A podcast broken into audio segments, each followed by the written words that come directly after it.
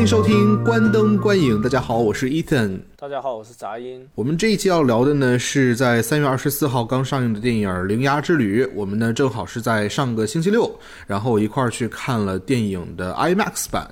呃，首先，其实聊这个片片子之前，我觉得可以先说一下，就是之前我们说本来想要录一期那个《雷霆沙赞》的，但是看过之后呢，我是跟杂音说，感觉其实该聊的东西都差不多。我们在黑亚当或者说在之前的一些超级英雄电影里面，我们其实说了很多。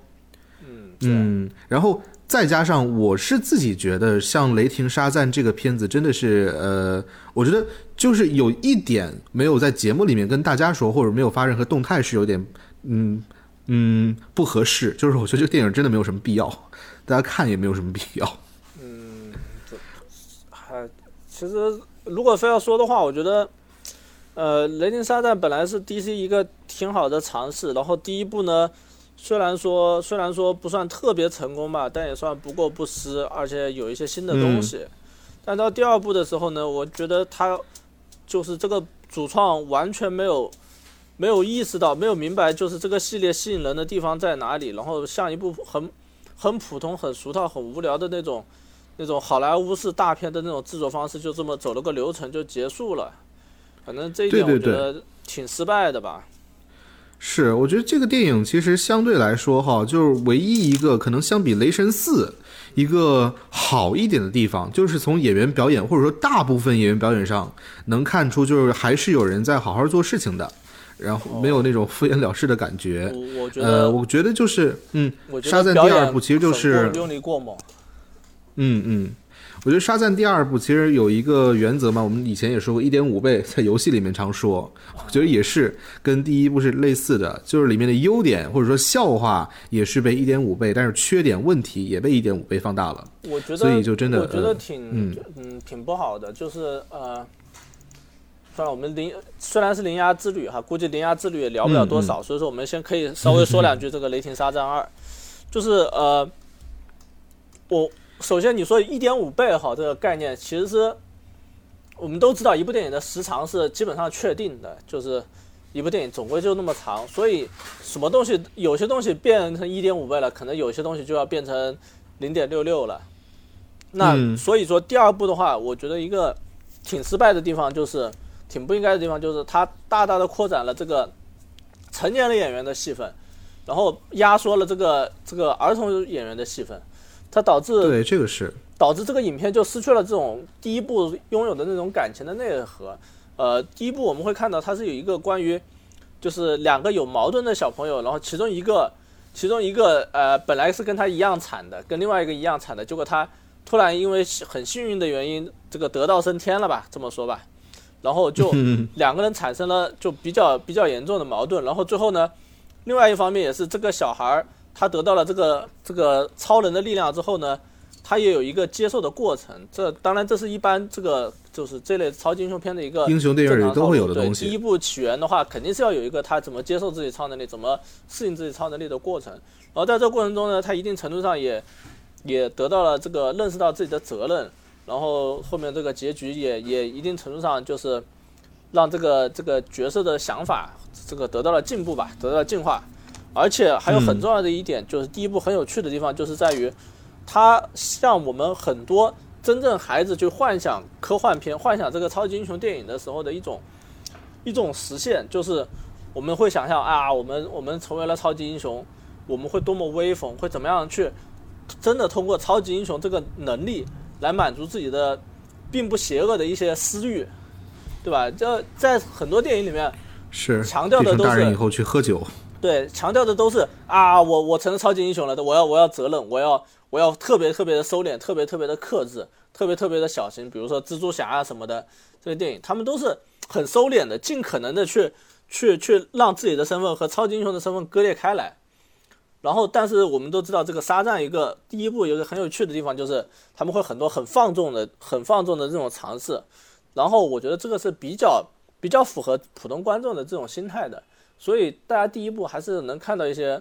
就是很有意思的地方。然后，但是第二部的话，因为全部都是成年演员的戏份，所以就导致他们儿童的那种烦恼完全就体现不出来了。本来，呃，第二部很多地方都是这种浅尝辄止的状态，比如说什么这个小男孩的谈感、谈恋爱呀，什么什么那个那个，就是他们那个家要没钱啦，然后那个小孩快要成年了，要出去工作呀，要然后要要要保住这个房子啊之类，本来都是可以去花一些笔墨来描述，然后来体现这个家内部不管是纷争啊，还是矛盾啊，还是团结啊，都是能够 能够体现出来，然后再套上这个。这个大大的这个这个反派的这个这个这个逼近的这个这个大的背景的话，就会故事就会丰满很多。但是他我们都知道，就第二部的话，就大部分时候都是都是那些成年人在这个插科打诨啊什么的，在耍宝吧，我觉得对，在耍宝。然后因为就是扎克利维在这里面就是个男主哈，就这个成年男主，他在这里面比第一部那个沙赞，对比第一部的时候戏份还要多，还要多屁话，然后。说真的，大家已经第一部已经觉得有点厌烦了。第一部大家就有那种感觉，就是那个小孩的时候还是一个就是比较低调、比较挺正常的一个人，然后大了之后反而变得更幼稚了。所以到第二部的话，反而就这种这种这种感觉就更强烈了。所以。因为第一部的时候，其实我当时看是在告诉自己说，可能是因为那个小孩儿有了超能力，所以一个挺突然一下变得外放了，毕竟像戴了个面具一样。但是他变回变回年轻人的时候，他普通变回年轻人的时候，他又会变得特别低调。这完全就是我认为是这个，呃，怎么说呢？就就导演的把控啊，或者说两个演员的自己的那种协调没有做好吧，或者说归根结底，我觉得是扎克利维表现欲太强了。说句实话，嗯，对。然后呃，第二部的话。就就更更加有点讨人厌了，而且第二部说真的，这个反派也不是很讨喜吧？什么刘玉玲啊，这个反派其实我觉得也是大问题。一个呢是沙赞拍到第二部完了，黑亚当还没跟他打一架；第二个呢是基本上他们是属于原创的一个反派，所以呃少了那种漫画里面的各种原作支撑啊，什么什么东西就会显得很空。你甚至连他们最主要目的其实。到头来是什么都没有太看清楚，怎么突然一下就是说，哎，三姐妹之间就有矛盾了？怎么突然一下这个刘玉玲要毁灭人类了？这一些东西。对，而且这个所谓的三姐妹之间矛盾，就这种这种内讧，大家完全不在乎，谁在乎你海伦米伦和和这个什么刘玉玲吵架呀？对吧？那你当然那个那个有一个年轻一点的那个那个那个最近是瑞秋齐格勒，就是白雪公主。瑞瑞秋齐格勒那个角色，他他。当然也算是这种设计，至少说是比完全没有要好吧，我觉得。但是海伦米伦和这个刘玉玲的，我觉得是存在感挺稀薄的，而且很重复的两个人，我觉得完全合并成一个人，然后不要内讧也没什么太大关系。我不知道他为什么会那样搞。然后呢？反正就是大反派。对，反正大反派。但是大反派来，你说有多多做了多少坏事嘛？也见不到。就一开始在。博物馆里面杀了几个人，然后到后面很长很长一段时间都属于那种，那种不知道在干嘛的那种那种情况。然后，对我其实挺不理解哈，就是刘玉玲那个超能力，其实网上我也听到挺多讨论，就是哎一开始呢是那个刘玉玲哎放了一个那种咒语，然后让其他人去传，像僵尸一样，结果立刻海伦米伦又放了一个新的法术，把那些正在传播僵尸病毒、僵尸咒语的那个呃受害者，然后都变成了石头。我原本当时以为是是不是影片最后要打败他们，然后让他们全部都恢复成正常人，然后发现也不是。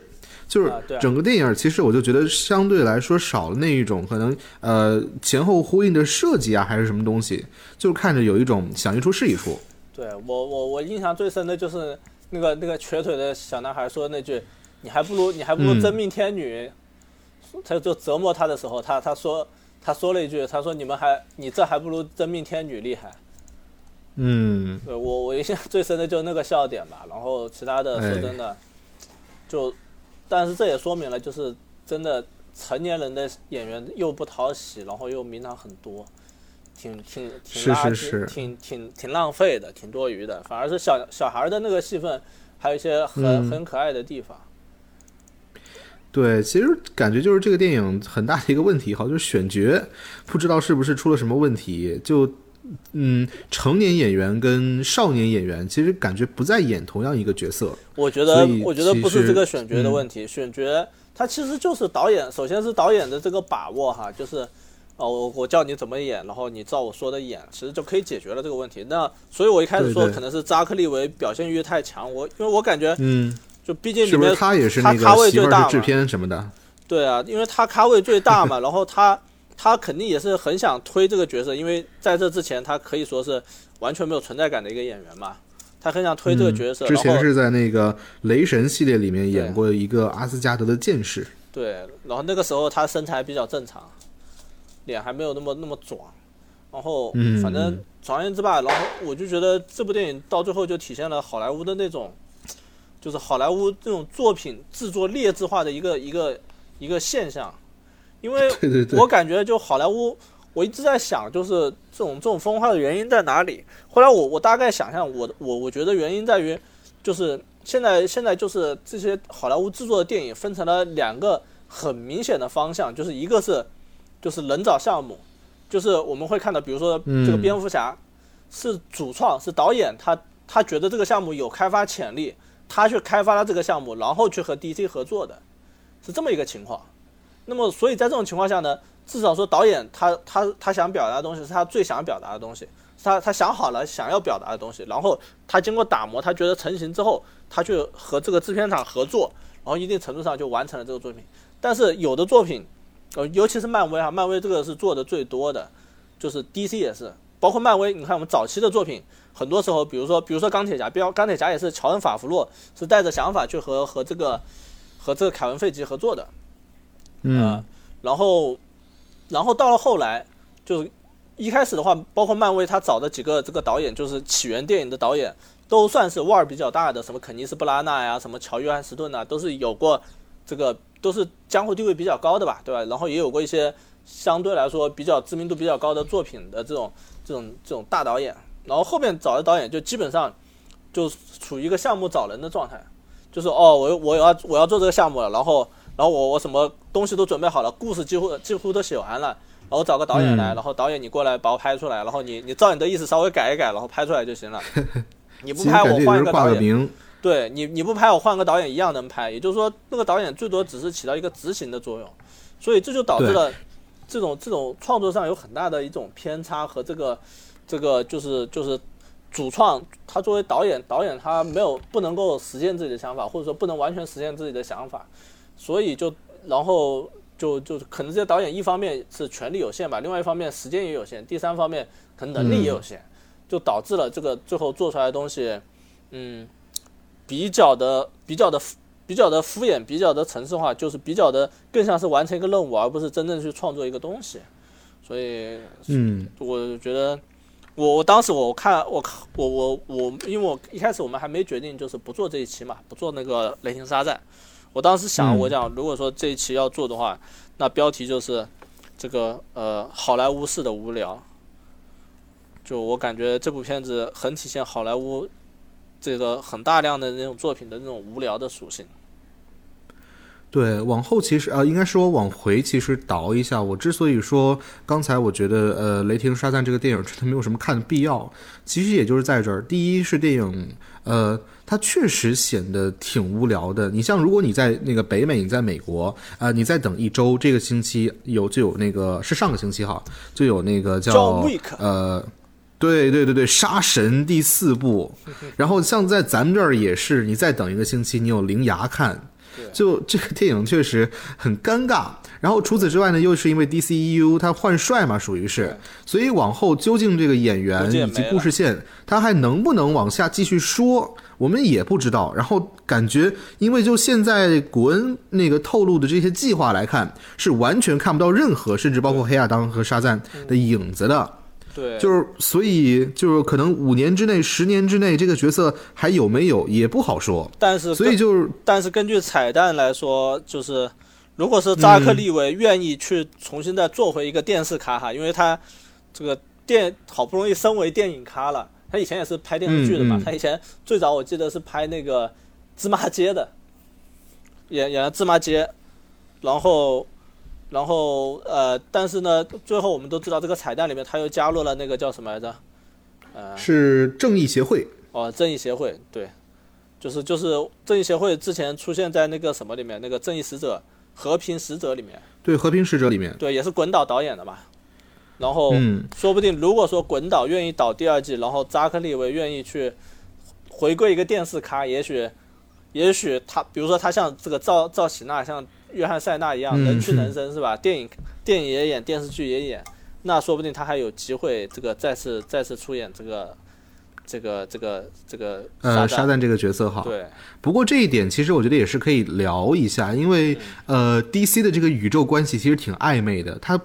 其实介于那种完全重启和不重启之间。对，因为首先像是那个两版自杀小队里面嘛，都有那个维奥拉戴维斯那个演员，啊，然后同时呢，他也在黑亚当里面有现身。对啊完了，他的手下就是古恩老婆，又在那个自新自杀小队，然后和平使者又是这一部里面又有。对啊，他都是一个演员界观，他就是一个世界观你。你是能串起来，你是能串起来，没错。但问题呢，就是说，你像比如说，古恩也说，现在那个超人、蝙蝠侠都要新找那个演员去演，然后到时候又会有一些老世界观里的角色、啊。演员练，然后又会有新世界观里面的角色和演员，这个事情就特别特别特别混乱，我就不明白。很正常，我就我我很理解，就是 DC 的想法就是说，他比如说嗯。这个自杀小、自杀小队第一和第二部，他每次他要他想要这个延续第一部的票房，因为自杀小队第一部票房很好嘛，对吧？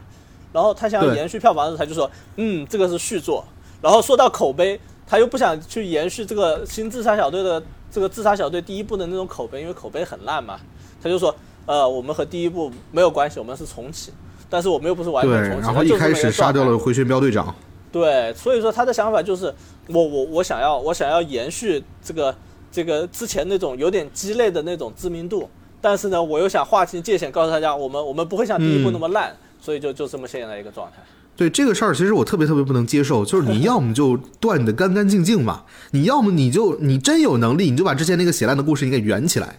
哎，就是这样，那个该断不断，然后特别特别暧昧、很模糊，这个这种感觉真的是让人难以接受。我我我觉得这怎么说呢？就 就从商业角度上来说，他们他们就是想这么做的，还真只能说、嗯只能说就是说，DC 是有一种你说这个这个这个吃相不好看也好哈，或者或者说他饥不择食也好，他确实是那种比较比较难受的一种状态。他我们也知道他本身他确实情况挺不好。嗯哎，对，这个是关于沙赞。然后，呃，我觉得还有一件事儿很遗憾，其实刚才也说到了，就是呃，当年第一部沙赞的时候呢，就没有找到黑亚当的演员去演反派。然了完了，往后像现在呢，黑亚当好不容易拍出来了，第二部还是就是两个角色之间明明都是胸口有闪电，但是没有任何联系。就这个事情真的是，呃，让人感觉像华纳的项目管理真的是一一坨那个什么一样，太这不是哎这不是那个那个那个谁太戏霸了嘛？岩石太戏霸了，不让不让人家那个那个谁过去嘛？啊，人家扎克利维也很不高兴。嗯，是，所以其实我觉得是侧面凸显像那个华纳项目管理的问题啊。嗯对啊，他压不住那些咖嘛。对对对，我呃觉得，这个是呃，对嗯他其实就是黑亚当和这个这个雷霆沙旦都有一个这个问题，就是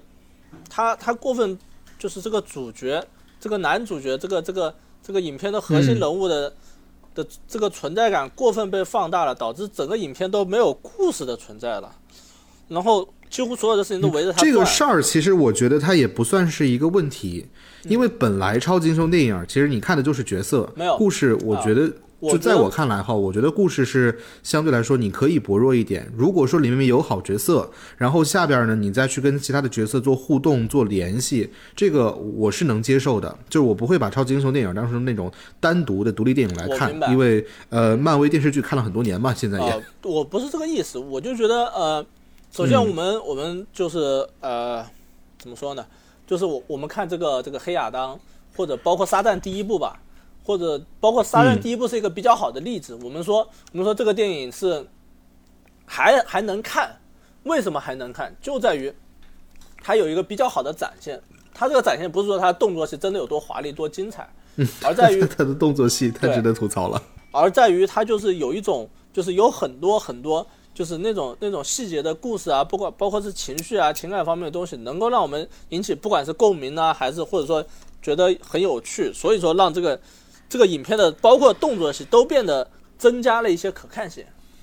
然后就至少是新鲜的。对，新鲜的，而且会和因为和故事交叉嘛，交叉。比如说我们会看到，哦，沙赞在在战斗的时候，他他为了救他的朋友，什么接住了一辆公交车啊，什么什么会有一些就是在战斗中也能展现性格的地方。那这首先让角色丰满了，第二让让这个整个动作戏也会更更加丰富有层次一些。那第二部的话，呃，包括很多第二部也有一个很很很很有很好的例子啊，就是嗯呃，就是我们看到沙赞最后一个牺类似牺牲的状态去死掉了哈，和这个刘玉玲重对对对对对，哎，最后那个雷电球确实，我觉得场面上看还是不错的。对因为当时我是在那个大影厅里面，然后整个雷鸣轰轰的感觉，以及最后一声沙赞，然后劈死那个巨龙，确实，呃，那个设计其实很不错啊。因为我当时看那个《天国降临》那个漫画也是。啊沙赞是怎么打超人的呢？就是扛着他往天上飞，然后大喊沙赞，让本来会落在自己身上的雷去劈超人。啊，对对对对对对，这样克制他。呃，第一部好像也有类似的嘛，也有就是嗯第一部有一个有一个挺有意思的，就是桥段，就是是就是那个马克里斯朗要打他的时候，哦，他突然又变回小孩的样子，然后是忘记是把把马克雷斯朗劈开了，还是马克斯特朗吧？马克斯特朗劈开了，还是还是还是、嗯还是就是变小了之后可以缩缩到哪里去之类的？就他这种这种来回切换是很容易有趣味的，就是呃。嗯嗯然后我们我说到第二部哈，他自杀的地方有一个就是怎么说呢？就是本来他是一个牺牲的状态，对吧？但是因为对，因为这个牺牲是很没有铺垫的，完全就几乎没有，我们都有一个很简单的道理，其实嗯，大家没有说破而已，就是一个一个影片，它要让主角牺牲，呃，不是牺牲，为什么要让他牺牲？牺牲原因是因为敌人很强嘛？不是的，绝对不是。从从来，如果说你只是因为敌人很强就让主角牺牲了，那是一个很很失败或者或者很无聊的设定。为什么主角会牺牲？是因为主角顿悟了，是因为主角明白了什么？主角主角明白哦，我的牺牲要我必须通过我的牺牲来来团结整个团队，或者说我以前犯了错误，我要通过牺牲来赎罪，又或者我明白了，我以前我以前是自私的，我以前是小气的，我以前是嗯觉得事情很简单，但是我现在明白了，事情必须得走到这一步才会牺牲。所以说，这代表的不是说不是说什么哦，敌人很强，你必须得死，而在于就是主角顿悟了，主角主角进步了，主角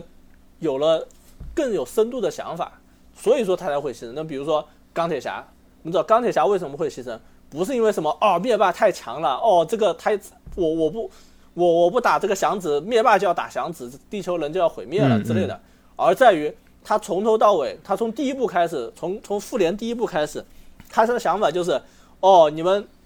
你们你们你们你们太太 low 了，你们想的是什么？哦，我要我要用身体压着铁丝网让队友过去，我多聪明呢、嗯我我可以把直接把铁丝网剪开，对不对？他觉得他一直觉得自己是一个超然的存在，那所以说、到了影片，包括包括那个复联的第四部，他一开始他他决定去和老婆孩子热炕头，也在于他觉得他能够能够逃离这一切，一定程度上，就像我之前说的，他是自私的，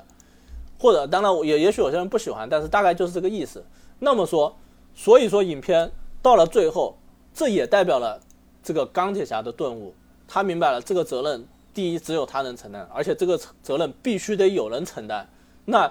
对，这个时候他决定，好吧，我就做这个牺牲者。那就因为他是超级英雄，然后他一定会去做这件事情。他，他是他是超级英雄，嗯他也许他当时想的是，如如果我不去做，那可能就要美国队长做，可能就要就是他心爱的什么，就就是说他他那些珍惜的战友去做。那他这时候他决定，我我不牺牲谁牺牲？嗯，他决定挺身而出，是他，决定其实改变如果要说这一段的话，他嗯，对本身复联四最后钢铁侠牺牲了，也是完成他最后的一个人物弧，因为之前其实一直铺垫说那个铁人跟美队两个人之间是有很强的理念冲突，就不管是执行方式也好，或者说是一些那个是否签订协议等等也好，但是最后其实我们会发现那个呃铁人在那个最后牺牲那一刻，他其实做了一件美队会做的事情，就做了一件原本可能相反的事。这个本身如果你从剧作上说，它也是从一个呃。就是走到了一个跟原本自己可能相反或者说对立的方向去，这也说白了就是是他的顿悟，他的他的理，他的进进步，或者说他的他的对对对这个是他的顿悟。种一种一种一种升华，对不对？那、嗯。那所以说，我说说回这个雷霆沙袋第二部，我们会发现他的牺牲显得虽然说他牺牺牲很帅，而且很伟大，而且确实好像这是唯一的解法，但是观众总觉得还差点什么，就在于这个主角从头到尾他没有去任何关于自己的探索，关于自己心态啊，包括自己不管是自己和朋友关系之间的探索都没有，然后最后就让他牺牲了。那所以大家会显得，第一他牺牲显得很无谓，第二他最后他的朋友的那种伤心显得很很突兀。那我们一开始说，我们说说这个电影它它缺少这个角色之间的探索，它它有都有一些那种开了头，然后就就不想往下讲的东西，比如说呃刚才我们说到这个这个就是小孩子要长大了，要长大要搬出这个家了，对吧？还有什么这个这个房子他要供不起了，是吧？那还有还有比如说那个有一个就是就是这个这个这个这个主角叫亚瑟，不是，反正反正算了，我不重不重要哈，就是就是那个主角。那个那个主角那个沙旦的那个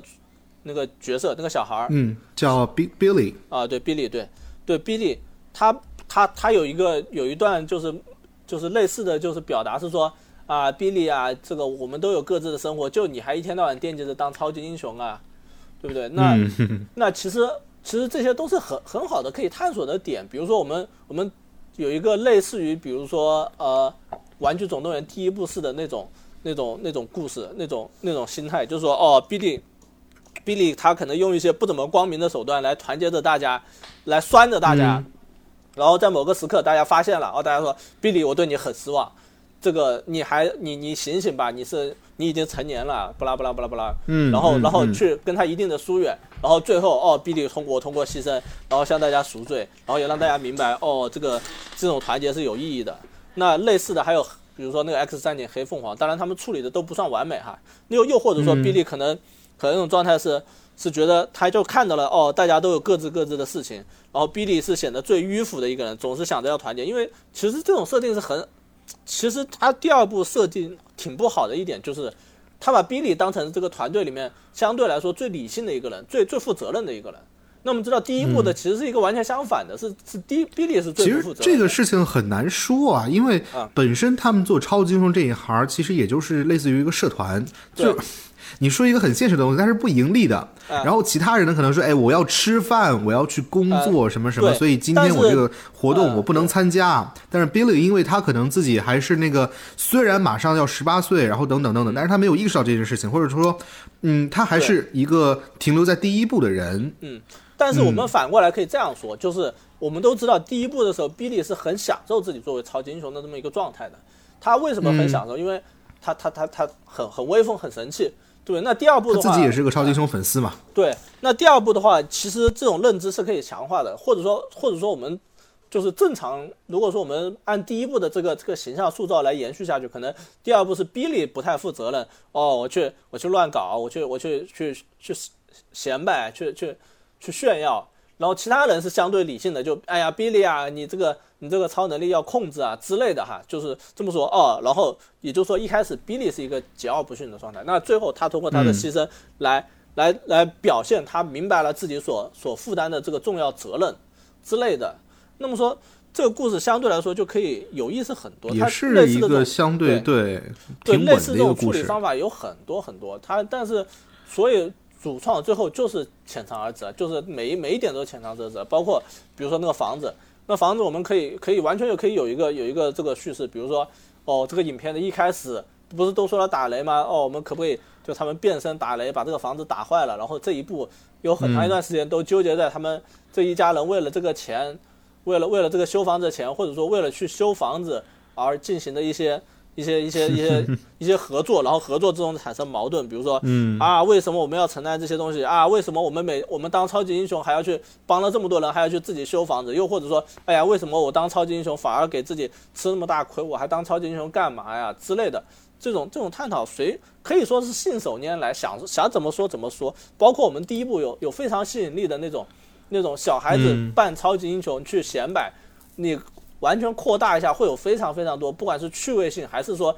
关于责任方面探讨，包括是他们是怎么样暴露，让让敌人知道他们是超级英雄，就是抓到抓，比如说抓到其中一个小孩，然后借此来来找到其他超级英雄，都可以通这种方式来来展示。然后，但是他们都没有，然后导致这个这个片子特别的闷吧？对，就我觉得实在挺挺差劲的。其实你在看电影宣传的时候也是能看出来啊，就是大部分这个片子里面能看见的东西，可能在预告片里面都有，甚至最后不惜把人家盖尔加朵放出来，然后呃，为了把那个观众从那个生活当中拉到电影院吧，等等等等这个事情，对，对对对，就这个片子确实。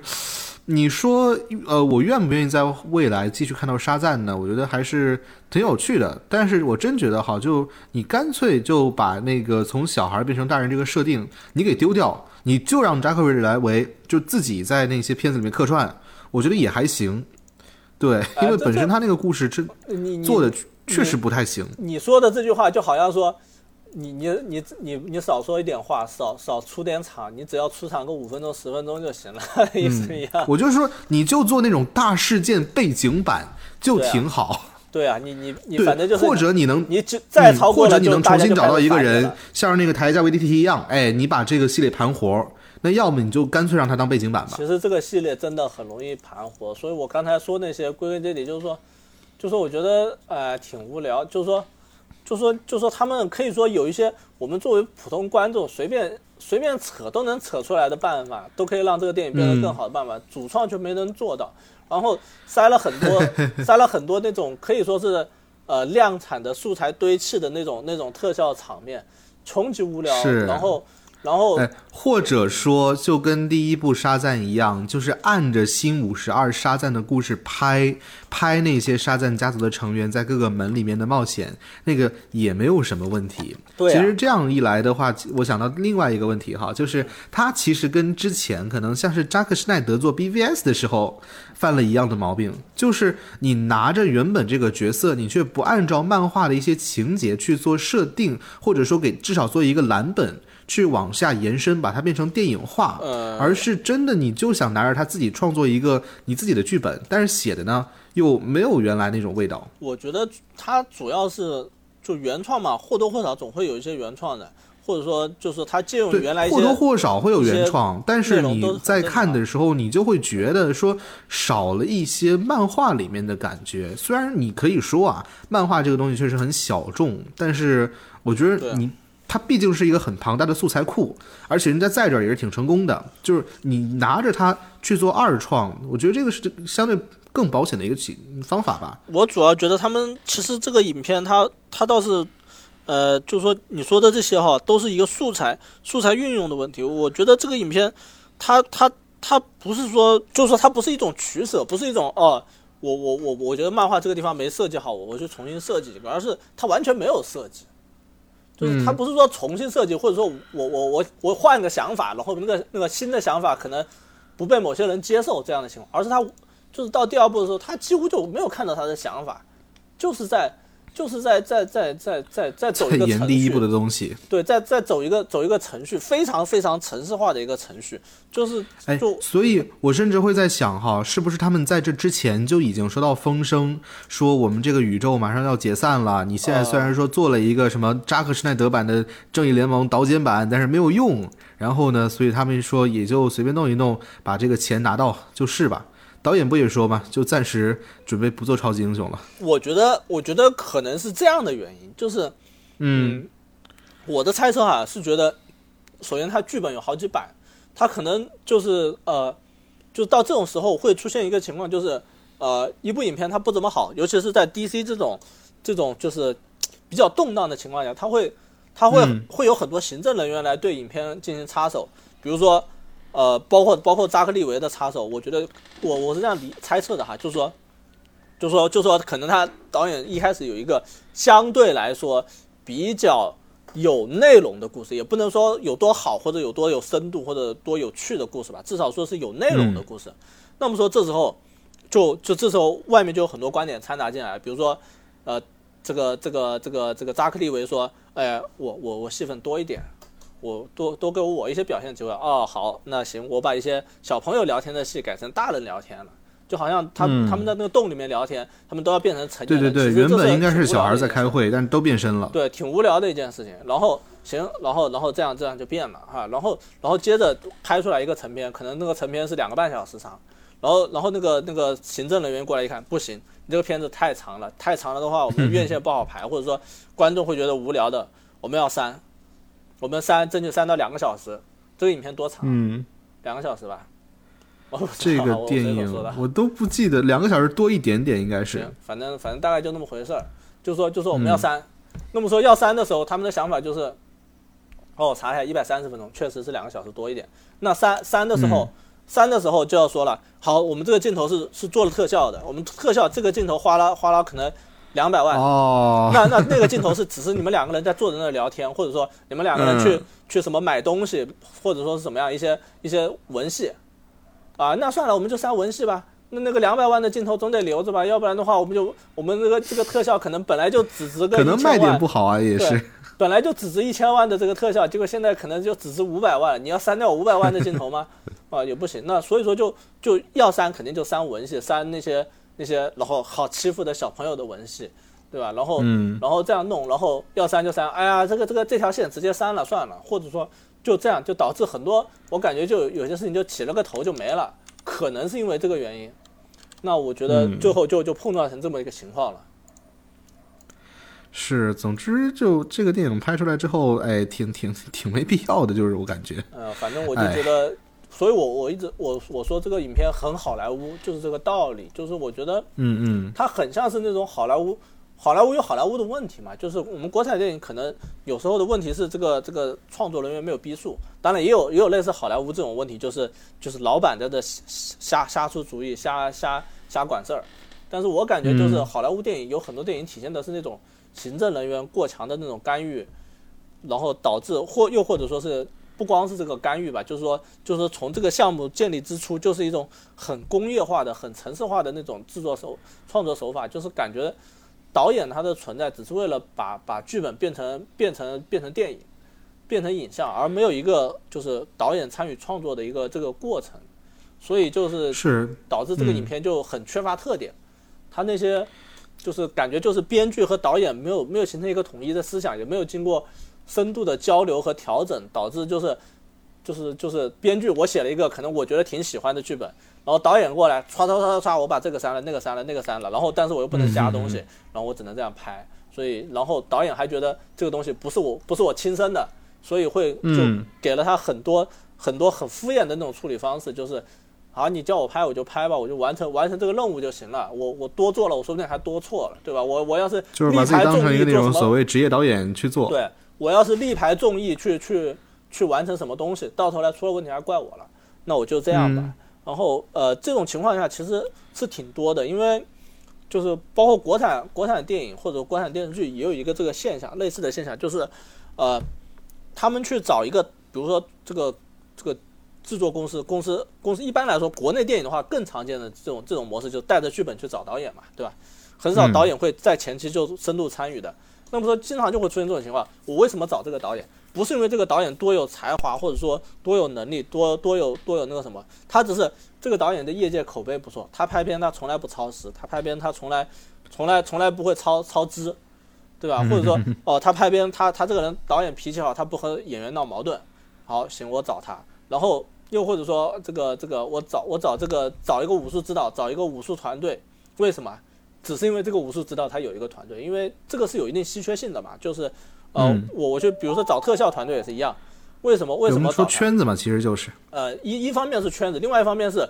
就是这个他们能够做这个，是因为他们有能力做，而不是因为他们有创造力。比如说，有国内的武术团队是很很常见的一个现象，就是为什么你是一个武术团队，不是因为啊你是武术指导，你能设计你是能设计什么精妙的打斗，而是因为你有了拉威亚，你有你有一帮武武术指导，有有一帮替身能够能够去做危险动作，然后你有有那些这个这个就是你知道这个这个拍这个动作片的流程，你能够实现导演说的哦，他掉上去，他从那个树爬唰唰唰往上爬，好，你你知道怎么样去、嗯去架这个这个威亚，怎么去放这个滚轮。滚轮，然后怎么样去架这个起重机，或者说或者说别人要用起重机，你能不用起重机就完成，省一些钱之类的。然后所以说你成为了这个这一行的这个这个从业者，而缺少那个创造力。那同样类似的好莱坞也有这类的问题吧，就所以说他凑凑齐了一个都是能够完成任务的这个主创，比如说特效啊，比如说美术啊，比如说导演啊，比如说编剧啊，但是最后他们都只是、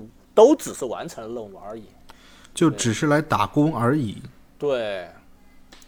所以其实我在想，哈，就是你要说 DC 的话，一直以来，其实他给我的一个很大的印象，特呃，主要 DC 电影，其实就是一个特别强而有力的导演。就是你不管是诺兰也好，你是施耐德也好，对啊你是以前给人留下印象的蒂姆·波顿也好，啊就是都是他们的风格去给这些东西定了很多的调子，然后呢去往下走。你真的如果走那种大制片厂普通的呃商业电影模式，确实拍出来东西好，嗯，好像很少能这样子像漫威那样有趣。但是然后漫威其实它也不是每一个都有趣，对对对，主要它其实靠的我觉得还是。嗯，靠的还是刚才我们说到那一些，就是不同的英雄之间的一些互动，把这些东西带到电影里面，这个是原来没有的东西，换句话说也是新鲜的，所以会让人觉得很有意思。然后这也是为什么，就是我觉得像那个复仇者联盟系列，除了第一部之外，可能我在我印象里面，就是我觉得最喜欢的是复联三。就是因为里面有各种各样的英雄去做呃互动也好，或者这个也好，比如说像是那个呃老王奇异博士第一次去找到钢铁侠，然后大家怎么样说话，那个你一定要来参加我的婚礼这些，然后又或者是在太空银河护卫队跟那个复仇者的小队第一次遇上，就这个东西，我觉得是那个呃漫威电影一直以来比较吸引我的点。然后 DC 其实我也是想要看到嘛，但是之前我们聊那个正联的时候也是说过，就是感觉那些角色太过于成熟，但是没有就没有办法做出那种呃很有戏剧性的互动。然后另一个方面又是因为项目管理，所以导致这个东西一直不停的那个呃改变计划，又或者是项目流产等等等等对对，这些东西好主。要是我觉得这个这个就是关于正联，我正好看完这个沙战之后，我也我也回顾了一下，就是我回想了一下嗯。正联到底是、就是为什么那么不讨喜，然后后来我就想到，可能是因为就是嗯，首先是因为这个 BVS 那一步让超人牺牲了，是一件挺挺怪的事情，就是、嗯、对，超人这个刚有一部电影的超人莫名其妙就死了。对，不光是超人死了，而且就是在在这个团队中，我觉得最该死的应该是蝙蝠侠。嗯，哎，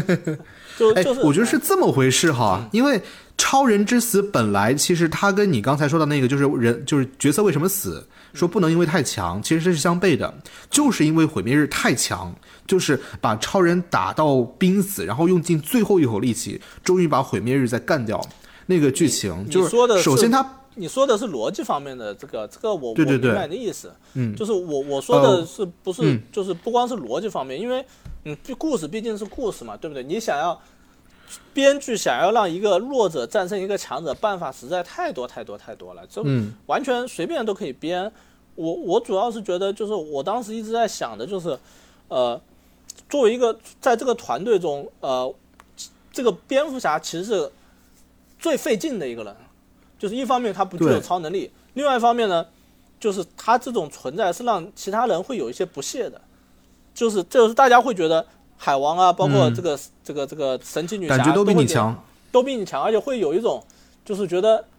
你你是甚至说一定程度上是你是拖累大家的一个人。那还有很重要一点就是，其他那几个都是神级的人物，然后他们神级任务会有一个很大的问题，就是每一次出了事情，第一反应就是关我什么事啊？我要去海里，我要去做自己，我要去怎么样？然后是蝙蝠侠辛辛苦苦把大家撮合在一起，然后去去去完成一个大的这个、这个目标。实际上这个东西好，在这种嗯情况下你这样去倒一下，你这样去倒一下的话，就是真的。我刚才我接着我刚才话话说哈，啊就是首先超人之死的故事，它原本是超人故事线单独的一个东西，嗯但是它被拉过来说为正义联盟这一条线服务，嗯其实就会有问题。因为第一个就是超人刚拍了一个起源电影，他人设你可以说刚刚立起来，然后具体是什么样的，就是他的神性啊什么什么东西，仅仅是靠扎克施耐德用一些画面去表现，就是一些隐喻嘛，我们常说。嗯，就是他还没有建立起来。然后原本说超人在复活，那也是超人自己故事线当中的一环。你不管说是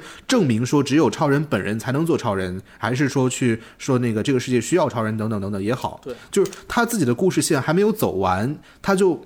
被迫的拿出自己的一些东西去服务于正联，然后正联其实也是。能理解嘛？就是因为蝙蝠侠本身，因为他人气太强，所以说要去那个啊设定说让他去召集各种各样的这些超级英雄也好什么的。然后其实我就想到，我其实看的两个版本正联的那个呃算是组建，一个相对来说是比较可能大众熟知的，就是那个零九年重启之后新五十二正联。就是那个时候，就是特别简单一个剧情，说先是那个有天启魔，就是泪魔出现，然后呢，那个蝙蝠侠在追追着追着呢，遇见遇见绿灯侠，然后两个人说哦，外星人是吧？那我知道有个外星人去找超人，这样就是一群人就是遇到了一个世界型危机，然后呢，因为这一个线索啊，然后所有人聚集在一起，最后蝙蝠侠可能在里面呢发挥了一些智能团的作用，然后这一个小团队就是先。浅建立起来，甚至都没有一个呃有规模的一些集会等等等等，就是那个是剧情。再有一个呢，就是说当时是那个超人跟蝙蝠侠先认识，然后呢是遇上了火星猎人，其实又是一些故事，然后组建在一起。对对，就是实际上正联的组建，好像我印象里好没有见过太有这种说目的性的东西，说我们要预防一个事情出现，然后怎么样怎么样。我觉得这个也是正联的一个问题，我不知道他是不是啊，就是没有跟着漫画走。我觉得这个都可以理解，就是或者说不可以都都可以理解，就是那个呃，他他首先就是电影的逻辑和和这个小说或者漫画还是有一些区别嘛。嗯，比如说呃，小说的漫画它可能会就像你说的，会有一个就是相对来说比较有规划的一个故事，就是说。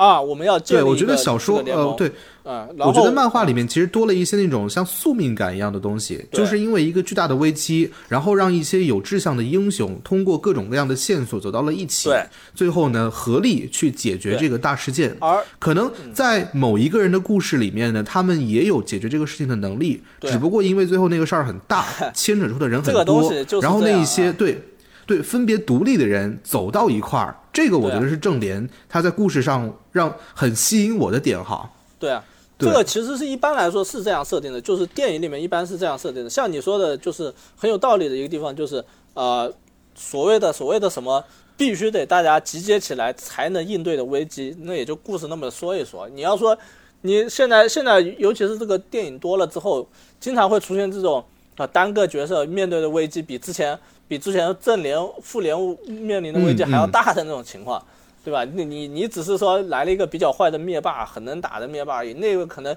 都是什么星球毁灭呀、什么行星吞噬之类的存在了。行，那然后对对对，但是呢，就是一般来说，电影它的故事就是这个这种集结故事，一般来说都是这样的，就是突如其来的大危机，大危机，然后大家被迫要要组建的组。就是结合在一起，而不会一般来说不会是那种，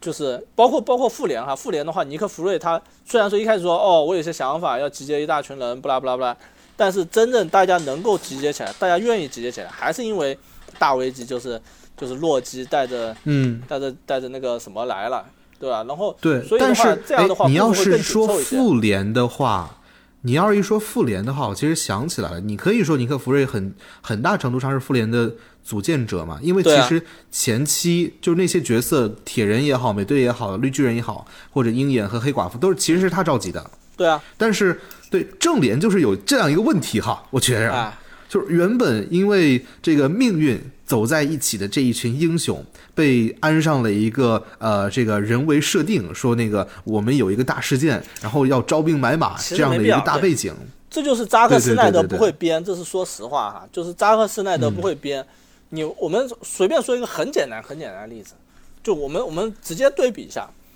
复联复联那几个人是怎么怎么走到一起来的？是先是这个这个这个什么？这那个洛基先是洛基出现基地，对吧？出现基地，然后那个鹰眼反水，哎，鹰眼反水，然后黑寡妇和灰寡妇打了一阵子，然后逃走，嗯，对吧？然后洛基黑寡妇是后来出现的，嗯，先是那个鹰眼，然后把那个神盾局的基地给炸掉了，对对，然后然后出复联 logo，然后是那个洛基去偷那个权杖，对吧？洛基去偷权杖，抢权杖，然后他是带着权杖出来的，哦，对，反正 反正算不重要，就是然后那个时候。到了的时候，美国队长去找他，对吧？我们就是就是哦，然后是联系黑寡妇，黑寡妇说我去找那个绿巨人，然后那个人说去找这个大款，对，Coulson 去那个找了铁人，对，找了铁人，也就是说，相当于是找了两个两个这个这个嗯。这个腕儿哈，两个这个是核心成员，然后 Fury 又去找了美队，对，然后 Fury 去找了美队，然后这几个人的出场是美队先过去，然后一会儿这个这个钢铁侠过来收割，钢铁侠过来收割之后呢，然后雷神再突如其来的出现，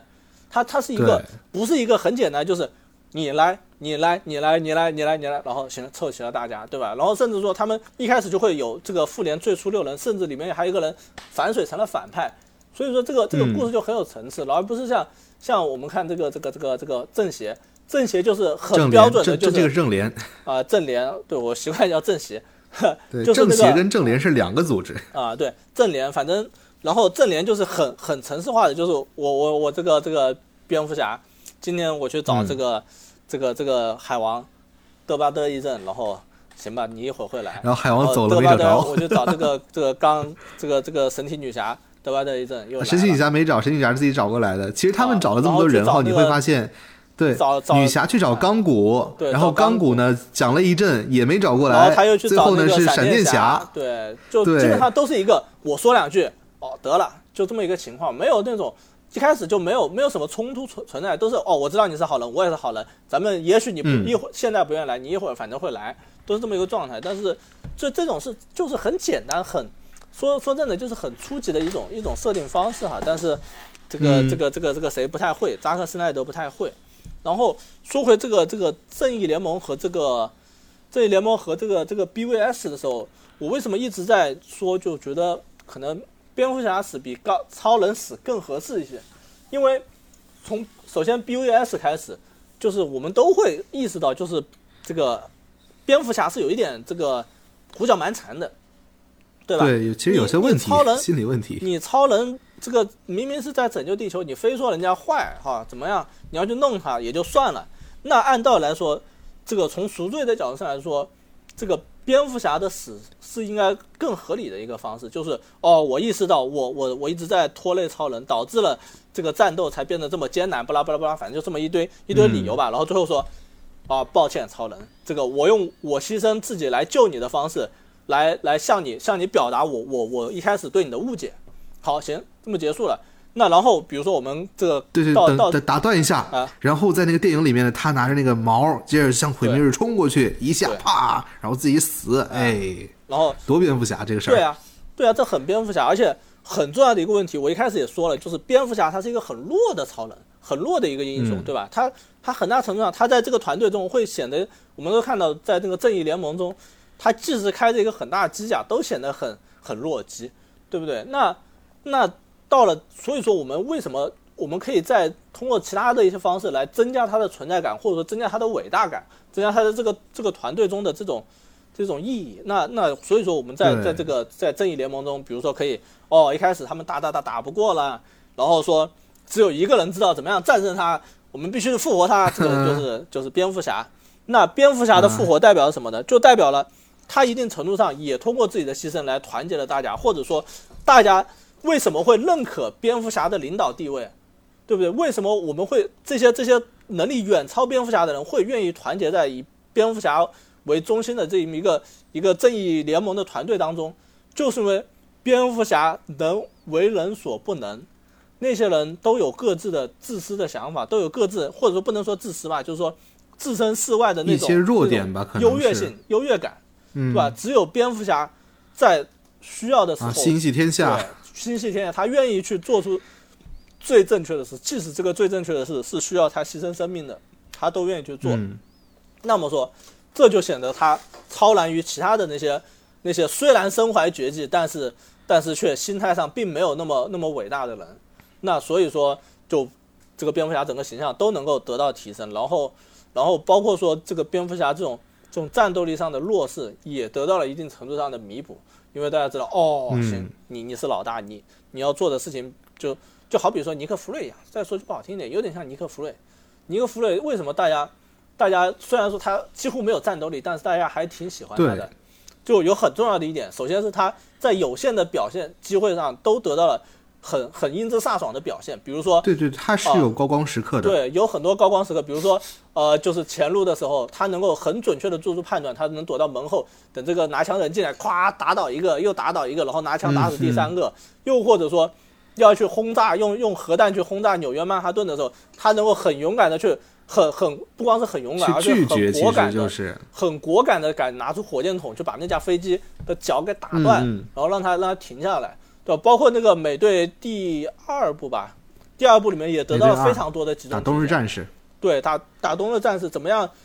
通过自己的肉体凡胎去去自保、去战斗，包括什么躲在车里面，然后别人在这个玻璃只剩百分之一的强度的时候，拿出那个冲锋枪，咚咚咚咚咚把别人扫倒。就是说，在有限的机会，他展现了非常多的那种，就是。他不是说像其他英雄一样那种，实际上就是他，你展现的是他比其实很多正常人或者说同等级的人都要强，只不过当他遇上那一些真的就是神一样的角色的时候，他也会显得束手无策。对，就归根结底就是你们你们没错，你们英雄有的人战斗力很强，有的人很会搞发明或者怎么样，是吧？甚至说有的人比我还不怕死，但是我尼克弗瑞就是敢为人所不为，而且甚至说我一定程度上我愿意牺牲自己去去让自己去去。站在黑暗黑暗的角落去去执行必要的任务，去拯救这个这个这个这个世界或者说国家吧，对吧？对对，这个我觉得恰恰其实是蝙蝠侠的那个一个魅力所在哈，就是虽然没有超能力，但是并不会因为这个事情而感到什么嫉妒也好、自卑也好这一些，所以还是会用自己的方式去解决事件。对，所以就这个影片就是它这个系列反而没有展现出来，反而显得 DC 是反而显得更幼稚了。所以只能说，就是 DC 还还需要有更更更深更复杂的探索吧。对，其实也就是说，之前施耐德的各种作品，其实把很多角色都显得有些束之高阁，没有让观众去深入到其中。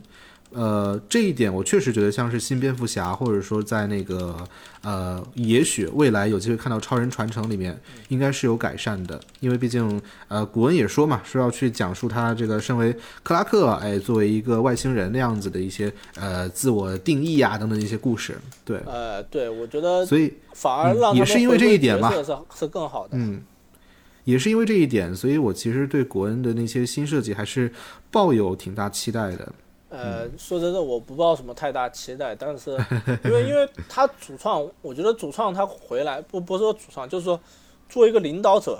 他他他说的这些话基本上都是这样说的。我肯定要说，哦，我要探索角色的什么想法、角色的经历、角色的身份之类的东西，去探讨他，去去去去去去去给观众展现更多这方面很私人的东西，但是最后结果可能。你比如说，如果说如果说这个导演，比如说这个《雷霆沙赞》第二部的这个导演，他在影片开始的时候，他也要说，哦，这个我们准备在《雷霆沙赞二》的时候探索比利和 和这个沙赞这两重身份之间的特性，而且比利的团队将会遇到前所未有的困难，而他们的团队内部却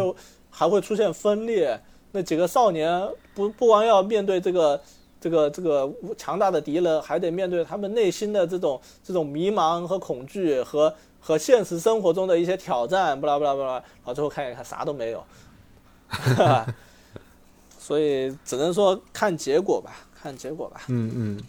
呃是，然后往下其实有一点我还挺担心的，就是现在不管是漫威走下坡路也好，或者说 DC 在全球票房也好，其实都显得不太行。特别是身处身处这个大环境之下哈，我觉得作为一个中国人，有一个很大的感受，就正好我觉得可以呃连到我们今天第二个话题，就《铃芽之旅》，就是我们发现哎。好像北美的这个好莱坞电影引进到国内之后呢，相对于疫情前哈，都真的是票房大打折扣，反而是这一类日片还是维持了一个相对来说不错的水平。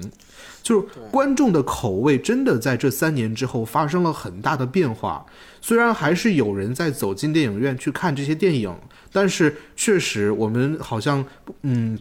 习惯也好，或者说是偏好的这个方向也好，真的跟从前其实不同了。所以在这样市场之下，我真的挺担心，说我们有没有机会看到说想看到故事的那一天哈？我觉得可能更大的问题还是好莱坞自身的吧。我觉得，当然你说的这些是存在的。与其我觉得，与其说是什么观众不喜欢看好莱坞电影了，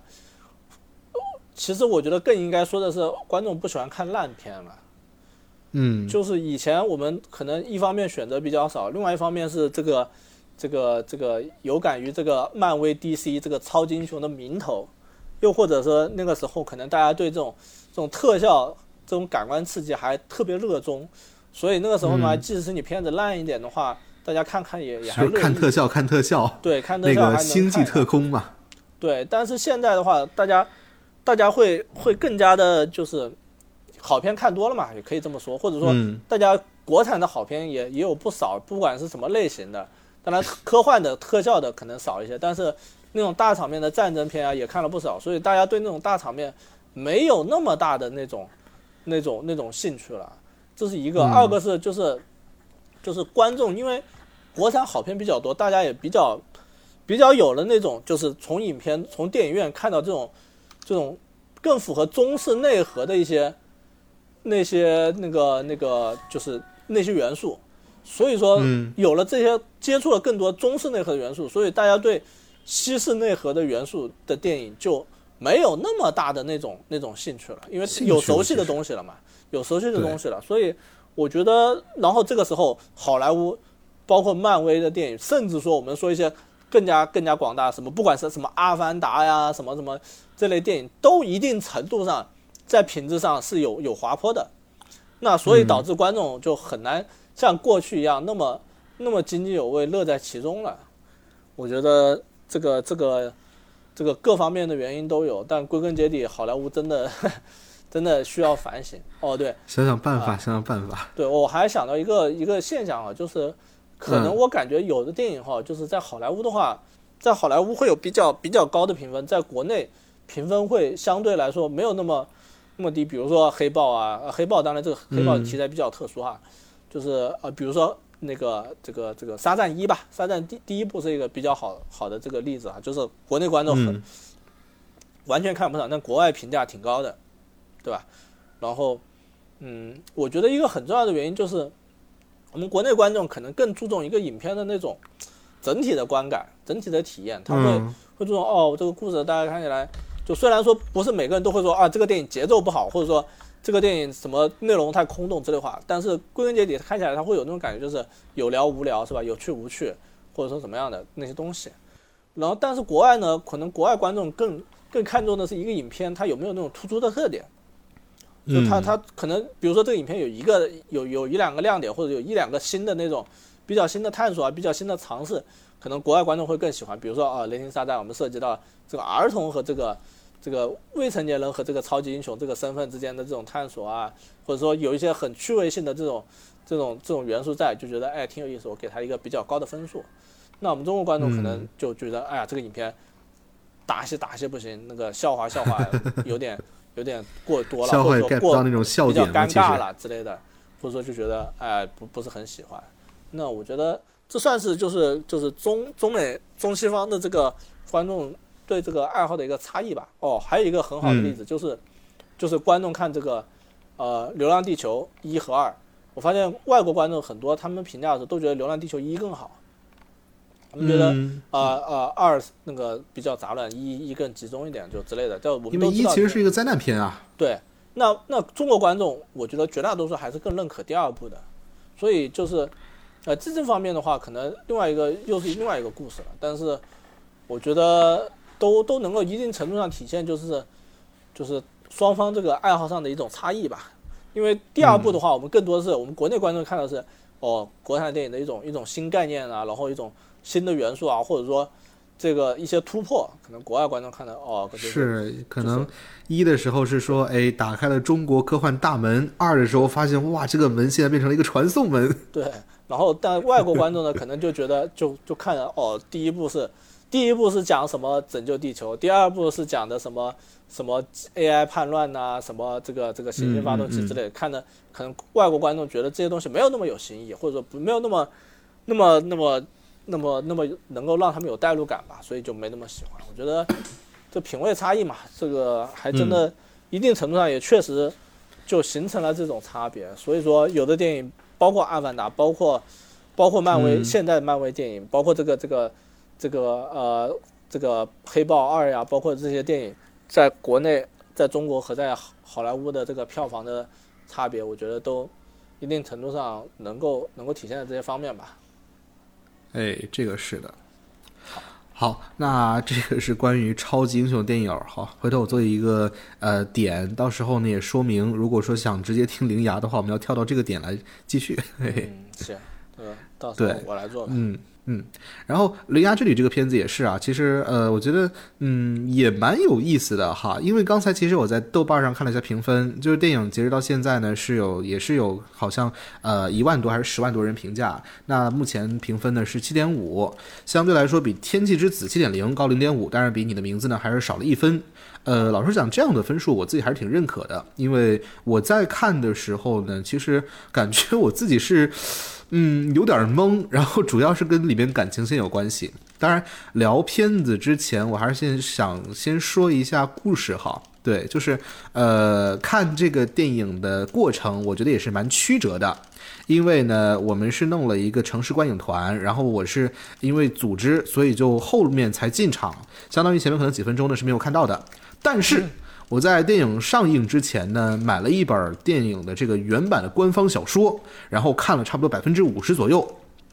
呃，这个呢，我觉得是我看这个电影最大的一个失误所在。哦，然后你是不是就把这本、嗯这本这本小说抽出去了？没有，后来是那个呃，另外买了一本抽的。呃，这一本小说是这么回事儿哈，就是本身像是那个新海诚之前的很多作品，包括什么《银叶之庭》啊、那个《天气之子》啊等等，其实都是由国内的一个出版社，忘了名字哈，呃，天文角川好像是，呃，做出版发。然后这个小说，老实讲，它整个行文风格哈，我只能说它呃看起来比那个《三体》要流畅一点。就这个轻小说，嗯，轻小说这个东西不能把它当成那种畅销的名著去 去去去拜读，因为你一定会感觉有一些不适。对，它其实很像是把那个《铃芽之旅》的很多剧情哈，然后用一个自己的呃文字语言去描述出来。本身其实我觉得收藏价值是大于阅读价值的。所以其实电影前半段的剧情，我真的觉得啊，就是呃，你看文字版跟看电影是两种体验，而实际上享受这一段故事最好的方式，其实还是看电影的原片。这个是我看过这个小说之后的一点点的那个想法。确实，因为像是电影里面。很多东西小说里面是不会写的，就比如说那个呃女主角的配音啊，经常在一些情绪激动的时候有破音，你是能切实感受到。然后又或者是我们说嘛，虽然说电影里面也会有这个问题，说为什么男女主角哎见一面就呃像是互相喜欢上那种一见钟情嘛。嗯，但是在电影里面，起码你能看见，说可能比如说设定上，呃，男主角很帅，他的声音很好听，等等等等这些东西，对，也是让我觉得，呃，最好咱们还是先看看电影。如果是真的很喜欢的话，买一本《铃芽之旅》小说放在书架上也是一个挺好的装饰，但是别的就不推荐了。然后这是一个东西，第二个呢是我也觉得哈，就是本身《铃芽之旅》这一部电影，除了个别两个镜头、两到三个镜头之外，其实我觉得它更适合在普通厅看。因为我们当时买的是那个 IMAX 二 D 的对票，呃，一方面是因为特效厅发行价是三十块钱，然后呢相对来说贵一些。除此之外呢，也是因为说这个电影，其实我觉得它更适合在那一种比较精致的激光厅看，而不是在那个太大的银幕上哈，这是我的感受。呃，因为当时其实我是相对比较晚入场的，然后坐在整个电影院第五排，比较近，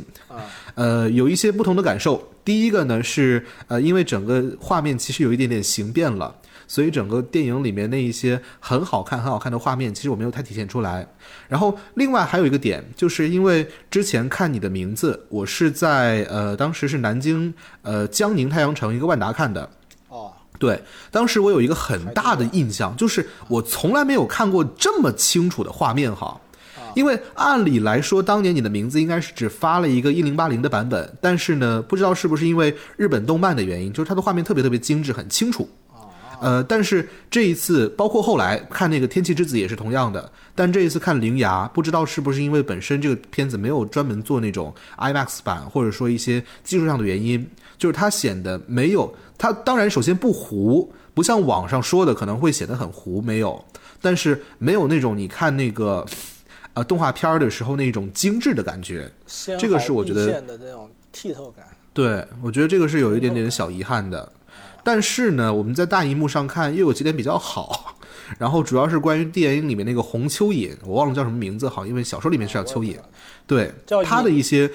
隐呃隐隐什么嘛，隐恶，啊，对对，隐恶，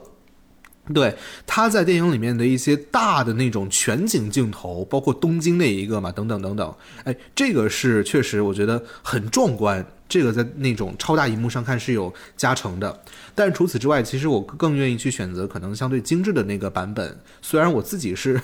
组的是 IMAX 团哈，但是毕竟我觉得应该没有人是那个同时参加了我的团，又同时听了我们这个节目，所以我就呃想什么说什么吧。对对对，这个东西嗯我我我持不同意见哈，我觉得嗯嗯，就是呃，稍等，我 我我再说完哈。啊，你说 对，然后又有就比如说在那个，因为我这一次也是坐在第五排，所以有一个新的体验，就是我们坐的那个影厅哈，幕后面呢是有差不多呃五个全屏音响，然后发声的。这次因为坐的比较近，我是切身的体会到了这个声音啊，从银幕的左右边，然后滑到了，应该这么说，从银幕的差不多右十分之九处。滑到了银幕的左三分之二处，那种声音在银幕里游走，而不是在银幕外的那种感受。噔噔噔，那种感觉。啊，对对对，而且那个那个音乐也特别好听。对，那个体验是我之前从来没有注意到过的，因为我从来没有坐过第五排，然后很新鲜，很新鲜，以至于其实我当时想到哈，真的，我们这个城市其实有一点点遗憾啊，就是我们做的那个 IMAX 厅呢，它其实是中国剧目厅改的。然后本身在可能前期规划的时候就没有把就没有打算去做成 IMAX 厅，所以它会出现一种情况，就如果说你要做到声音最好的位置呢，可能画面会有一些这个角度倾斜，不是特别好。但你要做到体验画面最好的位置，声音呢就会显得有一些呃，仅仅是那种大声场的那个轰鸣，但是少了一些细节，这个是一个很大的遗憾。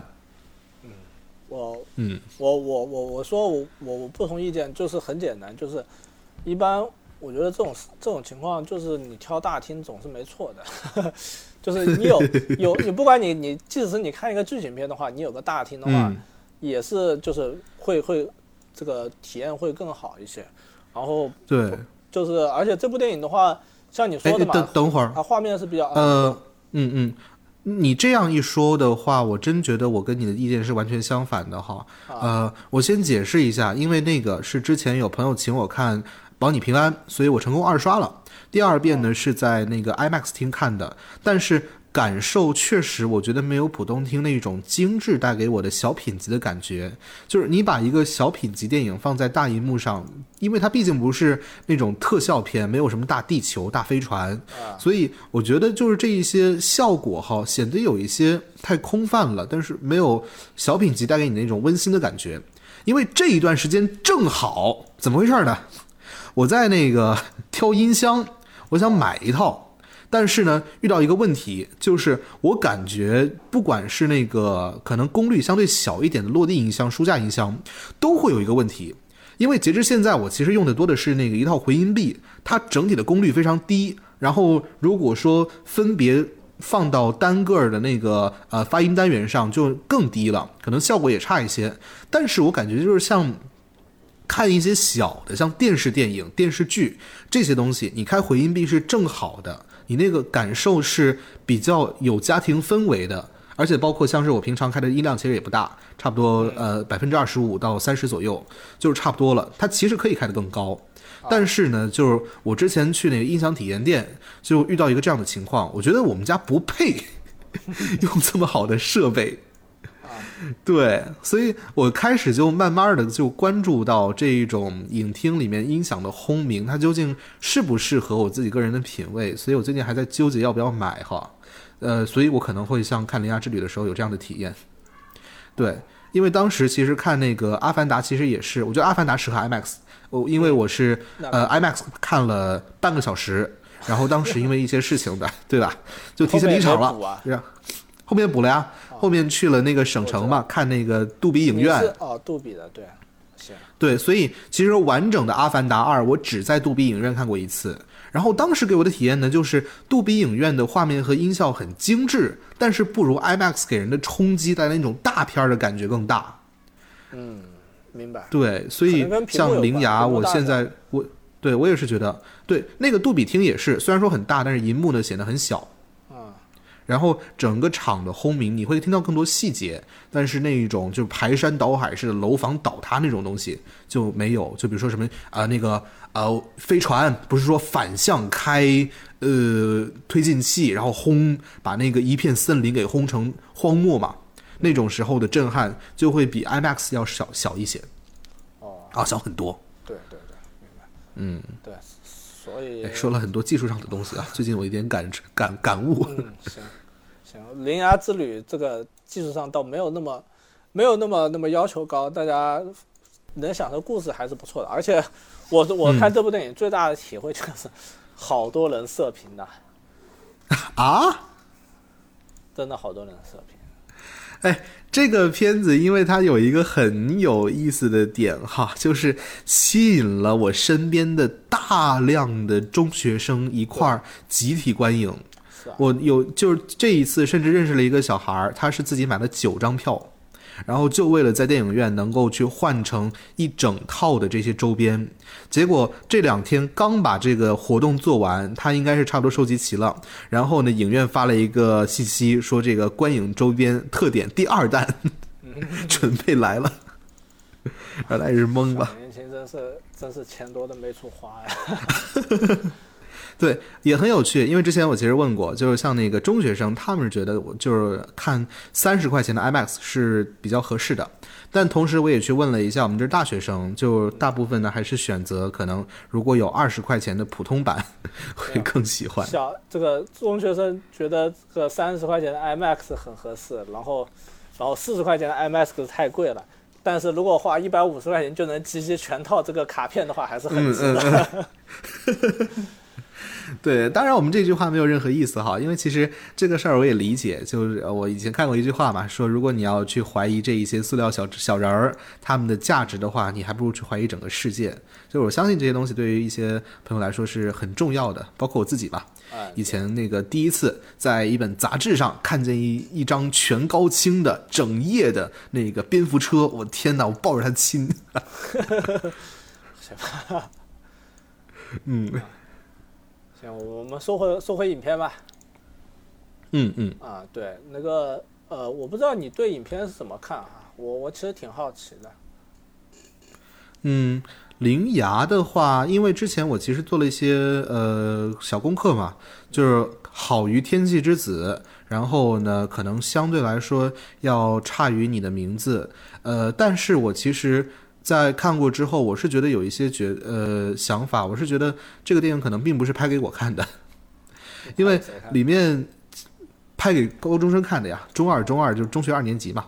哦哦，是这个意思。因为正好不是那个铃芽也是一个高二的学生嘛，就是实际上像是里面它其实有一个很重要的一个设定，就是电影里面的整个不管是人生也好，世界也好，其实都是围绕着这个十几岁的年纪去展开的。就十几岁就是主角，或者说可能他的核心受众，呃，所呃生活过的这个时间，然后呢，大家的眼光其实可能并没有那么那么的长远，因为其实对于电影里面，我相信很多人这个抱诟病最多就是两个人之间的感情嘛，那个草太跟铃芽，为什么说呃见了几面，然后待了几天，甚至有一段时间那个男主还不是男主，突然一下这个女主就要对呃男主角特别特别的上上心，然后甚至慷慨赴死啊这一些东西这样。我觉得，如果你要接受这些，甚至理解这一些的话，你必须明白，就是首先，他是一个没有任何感情经历的一个呃乡下的女高中生，然后有一天遇到了一个正在做大事情的一个超级大帅哥，然后呢，两个人就对一见钟情了，然后开始就因为他是一个高中生，所以做出了一些那种可能相对年轻气盛的时候会做出的一些行为。因为但凡你把这个角色哈，你比如说换成了这个铃芽的这个环姨，就是他阿姨，哎，这个就不成立了，因为成年人肯定会三思而后行，说你这个事情不对呀、等等等等吧，这一些，甚至你就算换成像是那个呃《保你平安》里面的平安哥，他可能也觉得说，哎，该帮的帮一帮，你这个事情最后我也很失落，哎，可惜呀，哥们儿，你变成这个药石了。这篇也是讲的一个人间自有真情在的故事啊。对对对对，很人间自有真情在，就是公路上遇见了很多好心人嘛。对，这个我倒，其实我倒觉得这个我完全没有那种。就觉得这个感情感情发展太快的这种想法，首先是，就是这个这个这个这个导演新海诚进行了一定程度的这个综合吧，就是他让让这个主角这个这个并不是说单纯是为了一个哦，我就为了救一个为了救一个帅哥我去做这些事情，他一定程度上也存在就是因为他的自责，因为他不小心把门打开了嘛，对吧？这是一方面，呃，第二方面的话就是影片，我觉得第一没必要，第二。也也也完全不应该去去弄一段什么哦两个人怎么样感情升温的升温的剧情，完全没必要，对吧？多了的话会更加无聊。然后这是第二个，第三个是因为，呃，第三个是因为就是这个这个女主角，你你也说了，她是一个中二的年纪，是高中二年级，在这个年纪，她有一个很帅很帅的，然后看起来还不光很帅，还而且还。宛如救世主一般的存在，就好比说，我们再说简单一点吧，就是一个很帅很帅的这个，比如说大学老师或者说教官，然后他，你还看过他打篮球，打篮球特别帅，然后然后你你还看着他可能他下班回去的时候开了一辆，呃不说开一辆吧，就说骑着一辆挺帅的自行车，好吧，很帅的山地车，小女孩会会喜欢，这是很正常的，然后。如果说，当然现实生活中的小女孩可能不会说是哦奋不顾身的奔去东京去找他，但是如果说这件事情发生在陌生人身上，不是发生在自己身上，我觉得大多数这个这个年纪女生的想法是哇，他好棒哦，他好很浪漫，其实好勇敢啊，是这种想法。那我觉得这是很正常的事情。我觉得就是在这影片中，我我我完全没有没有去注去去去注意到这一点，我觉得反而是算是那种。就相当于是做了很多男生女生想要去做，但迫于生活、迫于各种原因没有敢去做的事情。对对，迫于父母压力吧，回来可能被打。对，迫于各种情况，其实这种事情也很正常啊。我们随便就是我我我想到最常见的例子就是，我们看到很多电影里面可能会觉得那种一巴掌，就说就说在一个公司里面对受了好多老板的气，我去什么什么最后离职的时候去去什么。去去去什么泼水泼到老板身上啊，或者说把东西一丢一甩啊，很潇洒的走。我们在爽文里面看过很多，我们也想象过这种这种事情做的有多帅，然后也想过，哎呀，这个谁做了？哎，这个姐妹儿真飒什么的，对不对？但是现实生活大多数人都不会这么做，对吧？不是应该去老板桌上拉屎吗？对啊，你想每个人都想过这样事情，都不说拉屎了，你能阴阳怪气领导几句？已经是那种很值得一说了，对不对？很快乐的东西了。那那到头来可能大家会想的是，哎呀，我说不定离职都不会离职，对不对？大多数想的可能是，哎呀，我离职了找工作不好找，下一个老板说不定比这个更坏，又或者，哎呀，我我这个这个传出去，别的别的人别的公司说不定不敢要我了，觉得我这个人名堂特别多之类的，可能我们顾虑是这个，当然也很正常啊。所以就我觉得这也不是什么这个高中生的通病，只是说。就是每每代人有每代人，每个年纪的人有每个年纪的人的中二吧。嗯，呃，继续说啊，就是我对电影整体印象，其实还有一点，我觉得做的很有意思的东西啊，就是他用一些那种呃志怪奇谈类的一个故事，然后呢引导出了一个有点科幻的一个情节，就是关于他的那个对于地震的隐喻嘛。对，这个就看着很有，其实我觉得很像那种日式的一些志怪故事里面的风格。对，说啊，大蚯蚓会从一个门里面钻出来，然后在地上扑腾，这个就是地震的由来。它其实是一种，我觉得算是那种很神话式的理解嘛。说打雷的时候就是雷神跟冰霜巨人在打架那种感觉。对，而且我感觉这也算是这个新海诚的一个传统玩法吧。嗯啊，新海诚那个你的名字也是一个这种，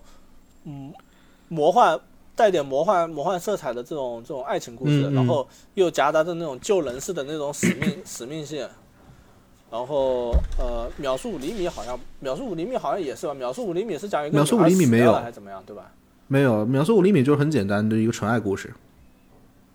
没有没有没有魔幻元素吗？没有没有没有哦，那可能我看太久忘记了。嗯，是看的那个追逐繁星孩子吗？那个我没看。我没看。呃，反正就是就是我我感觉就是这种这种魔幻加爱情，然后加这种有一点现实性的这种拯救拯救的这个就是就就叫灾难片元素的这种这种设定，我觉得算是新海诚的一种这个固定玩法了。嗯，所以我觉得呃。我也，所以我看完这个电影的话，我也觉得就是这个影片，对这个这个新海诚来说，实在不算是有多大突破，反而更接近。就很多时候，就是这部影片宣传的时候，也很多程度上是在说什么，嗯，新海诚的什么集大成之作。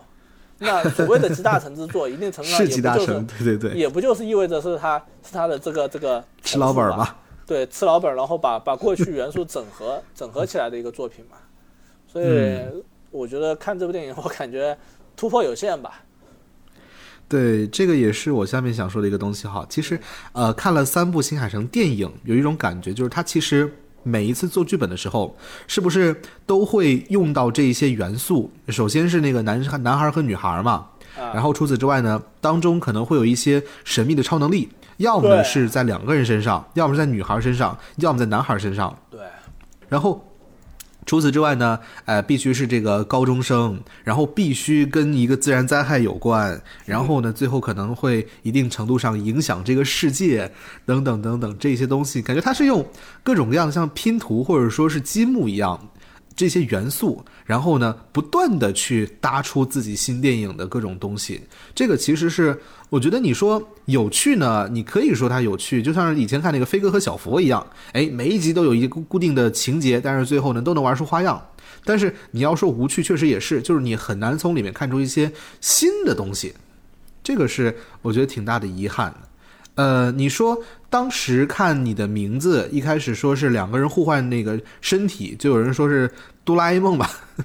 毕竟这个东西比较呃国民级，就哆啦 A 梦里面那种剧情。然后最后呢，发展出一些新的东西。但是当时我们说，感觉新海诚做电影里面最有趣的东西，就是那种少年感，以及呃里面的年轻人为爱奋不顾身的一些动机等等等等，让人很感动。然后到《灵牙》里面，可以说已经看到第三遍了。其实我觉得是有一点点腻的。就是如果说下一部、下个三年，新海诚的新电影还是这样的呃元素堆砌的话，我会，嗯，我真的会觉得我会有些犹豫。但是除此之外，还是有些东西很有趣。就比如说里面的这个啊人物的设计哈，你包括像是灵牙这个角色，真的你看过之后，你会很喜欢这个小女孩儿。因为不管是啊，你说那种很传统的勇敢也好啊，等等等等。然后我一个比较我觉得印象深刻的哈，就是刚才我也聊过，说每一次这个很激动的时候啊，他会破音，就会显得好像很亲切啊，等等等等。包括做各种事情很决绝，一下子啊爬到一个很高的地方，或者说飞到天上等等等这些事情。这个是我觉得呃很有趣的，但是同时又会有一件事儿呢，让我觉得不够，就是电影里面对男主角的呃创作哈，嗯，因为毕竟你是带入女主的视角，然后你要去跟女主一块儿，可能感受到女主对于男主的爱，但是我其实想到一个有点我不知道是不是哲学的问题哈，就是究竟这个女主喜欢的是这个男主人还是男主椅子？因为两种不同的身体，其实带给观众的感受是完全不同的。人是那种刚才杂音说的，哎，这种像许光汉一样打篮球、骑自行车很帅的这种啊学长。但是椅子呢，他就是他在用各种各样的呃动作，在做喜剧的桥段。然后不管是被人骑、被人坐，这一些被带着旅行也好，就是这这这是两套东西。对，所以我我会觉得就是对男主的那个描写有点少啊，就所以我不太能理解两个人之间的情感为什么会那么浓。你不像说你看《天气之子》，呃，那你是带着男主的视角去看事情，你可以去理解一些行为动机，或者你的名字，你是在两个人之间不断的去切换视角，你能去理解。当你就只有一个视角，然后同时呢又那个对于。呃，主角所喜欢、所爱的那个人呢，描写不够的时候，其实这样一种情感就感觉就被淡化了。对啊，我就嗯，你你说最后一句话大概就是我的我的看法哈，就是我觉得嗯这这部影片倒是没有说刻意去刻意去强化表达，就是说两个人之间的感情。我因为首先就是这个爱本身就很很缥缈，我不觉得是一种嗯，那种那种或者说那种厚积薄发的爱啊，或者说是对对对，哎，等一下，我我补一句啊，就是他给我的感觉呢，可能就像是，呃，这样，就这两个人可能此时此刻会在一起，但是可能过了三五年之后，两个人会因为一些琐事分开，这样的预感。哦，那对那，因为虽然你说他们可能说那个啊遭遇了一些啊很大的事件等等等等，但是呢，可能两个人一生活发现，哎，这这这个人跟我想象不太一样，他竟然会放屁 之类的，可能就打破这一种想象了。啊，我我倒觉得就是这部影片它，我不知道，我感觉就是新海诚他有一定程度上是在刻意刻意的不去把这个感情线描写的那么那么浓郁哈，就是呃，嗯。因为我们知道这个故事它更多的是在一个就是一个女高中生奋不顾身的这一这么一个角度去去展现，然后至于这个男的他，不管是从他付出了多少，还是说他有多伟大，或者说他有多少优秀的品质这方面，第一是展现有限，第二是他是相对被动的这么一个状态，就是说他需要他做绝大多数时候都是需要这个女主去帮助他，他才能实现的。所以说，嗯嗯，我我倒，所以我一直不太不太喜欢，就是也不是说不太喜欢，就是说，呃，我不太觉得这部电影是一个呃，就是特别特别就是，就像很多人浪漫想法那种，就是是一个很、很伟大或者很浪漫的一个爱情片的那个那个思想。我更多想的可能只是说，只是说哦，他他他们两个人一定程度上因为一种责任绑定在一起，然后在这个过程中，双方都对对方产生了一定程度的认可，然后这个故事嗯故事在推进，然后最后最后拯救世界，然后可能在这个过程中，嗯，有有当然有感情，而且而且这种感情也是也是存在，也是那种互相存在那种你情我愿的那种那种那种共鸣，但是呢，你并不是说那种有深厚到深厚到像你说的，就是呃，是吧？就可以可以抵御到这个放屁很臭这件事情的那个高度。但是呢，但是呢，我觉得这个不需要在影片中，第一是不需要在影片中加以探讨吧，或和探索，而且是我觉得，嗯，这反而就是就是这个爱情的本来的面貌，他他没有必要。尤其在这部影片中，他没有必要去过多的去讲两个人要如何磨合，去去弥合矛盾之类的东西。他们因为因为这部片子里面，他们最简单最简单的共鸣就是我们都在瞄准同一个目标前进，这个目标就是要把门关上。那所以说这也就够了，这就够了。我反而就是我觉得这个这个呃，因为这部影片的话，我觉得很重要的一个一个一个塑造思路吧，就是这个塑造人物的思路就是全员好人，就是人人都是好人，嗯人人都献出了一点爱，然后让这个这个女主角一路畅通无阻哈，畅行无阻。那我反而就是觉得很纳闷的是，大成这个这个这个猫的这个设定，是就是我我总是觉得它有点就是，呃，你说这个性格变化太快也好，说这个洗白的太容易也好，又或者说他到底在干什么这种这种东西也好，反正我觉得反而是这个最后，其实我想理解一下，我不知道你是不是这样看的，就关于这个大臣，是不是就是他跟左大臣两只猫，然后呢，因为被两个人的感情所感动，所以又自愿去当回了药师。这个东西，我觉得不是。我我嗯觉得不是，我觉得，嗯，嗯，我觉得他更大程度上唯一能说的就是他，他他把灵牙当成了他的主人，所以他决定牺牲，为了自己牺牲自己来来来来改掉灵牙，因为灵牙要那个什么，灵牙，灵牙他要自己去做钥匙嘛，然后那个大神就说啊你别做了，你别做了，还是我来吧，这么个意思。嗯啊，成全了他们，然后一定程度上也算是这个大臣的赎罪吧，或者怎么样，反正我我倒觉得这个不是我我最最最迷惑的地方，我只是觉得这个大嗯臣一开始惹了那么多祸，惹了那么多事儿，但是呢，最后突然一下就这么转变了，我感觉，嗯，单从这个他喜欢这个这个这个灵牙上面，尤其是因为嗯。林牙是很清楚他的责任的，我他的责任是，如果说我不去把这个门封上，就要地震，地震上就要震死很多人。但是这个这个猫它是不没有这种责任感的，它觉得我想要自由，我我封在这里太无聊了，我想要自由，甚至说它不在乎死多少人的这个这个情况。那作为一个这样的性格的大臣，我不觉得他会因为就是林芽给了他一点一点零食，然后他就对林芽这么死心塌地。我反而觉得就是大臣面对的这种这种这种转变是远远比远远比这个这个不管是林芽还是这个这个男的，这个男的叫什么？呃，男的叫草太。哦，草太远远比草太或者林芽所。所面临的这个挑战或转变，需要更大的决心和推动。嗯，其实这个哈，我是理解了一下，因为本身电影也没有说清楚，就是我感觉是本身就是呃，因为隐恶存在，所以必须要有两个不管是什么东西吧，就是生命，哎，去当钥匙，然后去把这个隐恶给镇住。完了，这两个生命呢，它就是会变成石头，一直插在那儿，可能可能跟孙悟空似的。然后呢，他其实可能待了几十年之后呢，就是说我这个活儿干了这么多年，要不我找个下个继任者，就跟那个那个喊沙赞巫师似的。然后呢，就正好说灵牙过来把它拔起来，那我就那个呃，就干干脆借这个机会，我就另外找一个药石吧。所以就一路可能引导他们去镇一镇隐恶，去最后把那个草太变成药石，这样我就自由了嘛。然后后来就看着自己看着挺好的一个小姑娘，然后为了这个男挺伤心的，就说：“ 哎呀，我算了算了，我我再当一会儿，我继续下次再找别人吧。”然后可能比如说下一步叫什么这个嗯。就叫呃新海城之旅，然后就找到新海城，哎，又拔了个石头，说你给我当几十年这个啊，我出去浪一会儿，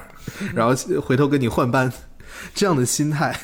我是这样理解的哈，因为感觉你看像是那个草太也是，他变成钥匙之后呢，又还能变回来，然后那个大臣也是，他变成钥匙之后也可以再变回来，变成一个大妖小妖怪、大妖精之类的，对他其实可能是相对来说，我觉得比较呃。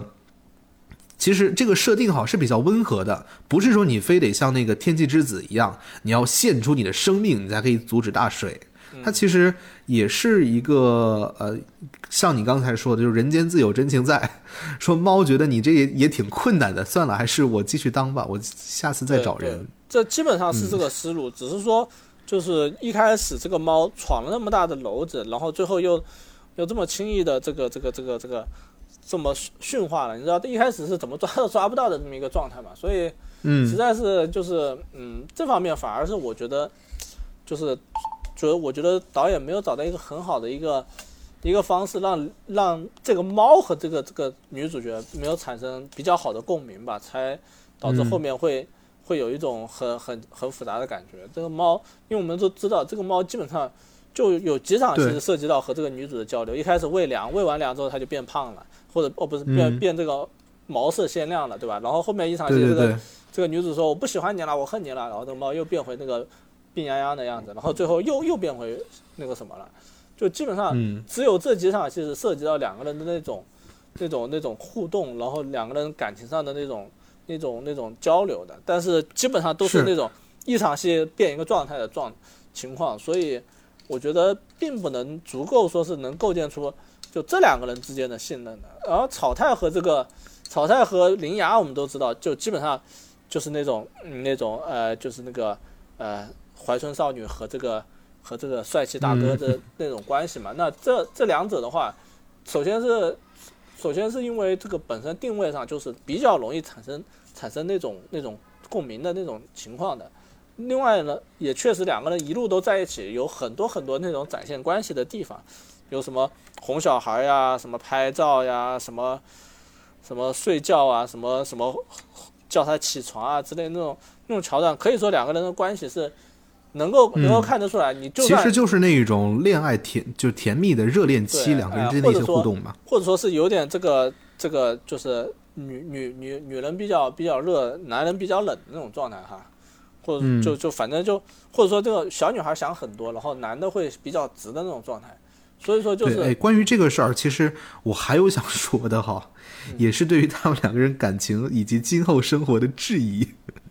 啊，就是呃，我一直是有这样的观点，就是你什么样的阶段你应该找什么样的对象。就比如说你一个成年人跟高中生谈恋爱，其实是很不对等的这个关系，因为可能对于你像林芽这种设定的上来说，比如一个呃大城市来的一个有志青年，你会发现他其实对于他做的任何事情都是很酷的，比如他身上可能会有一个 i 那个有一副 AirPods，他可以戴耳机不需要线，比如说他可能会开车，他会坐地铁。这些事情其实对于一个这种女孩来说都是一个很新鲜的事情，所以这个时候两个人之间的就是关系或者说爱慕的情感其实是不对等的，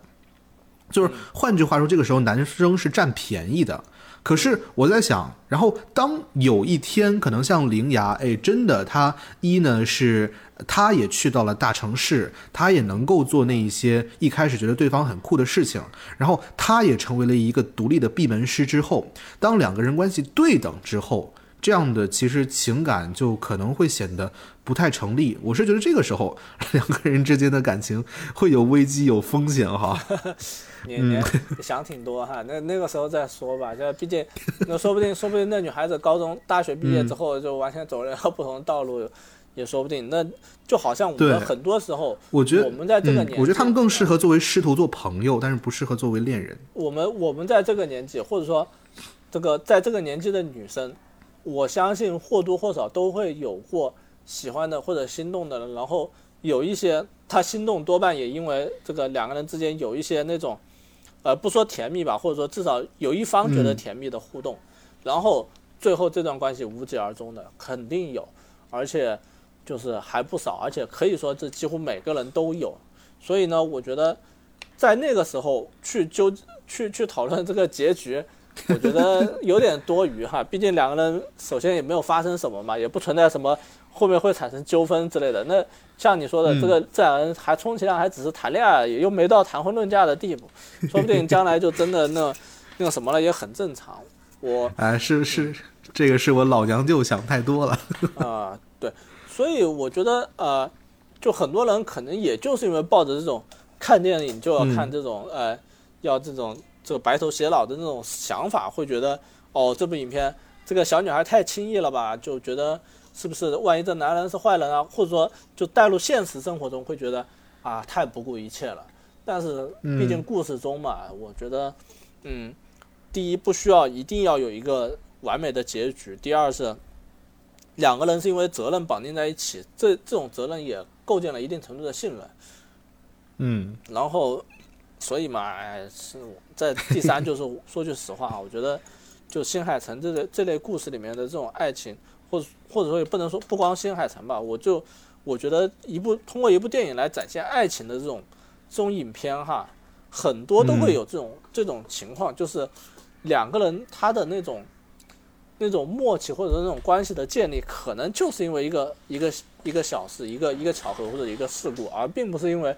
像我们现实生活中像你希望的那样是那种呃长期的磨合、探索、交流，然后互相深度了解之后，然后才才能够就是就是做出这种最理性选择的结果。毕竟毕竟是电影，这个这个也是因为我我之所以有这样的观点，所以我才会觉得这个电影其实就适合高中生，因为呃，大家的可能生活仅仅还是一个开始，然后未来很多东西都是不确定的，但是恰恰就是这个电影结局呢，其实也是在一段恋情的开始，所以相对来说是更好憧憬的，这么理解吧？对，这。行吧，行吧，我们只能说这个我们对新海诚要求太高了。新海诚，新海诚不是干这个活的。对，嗯，啊，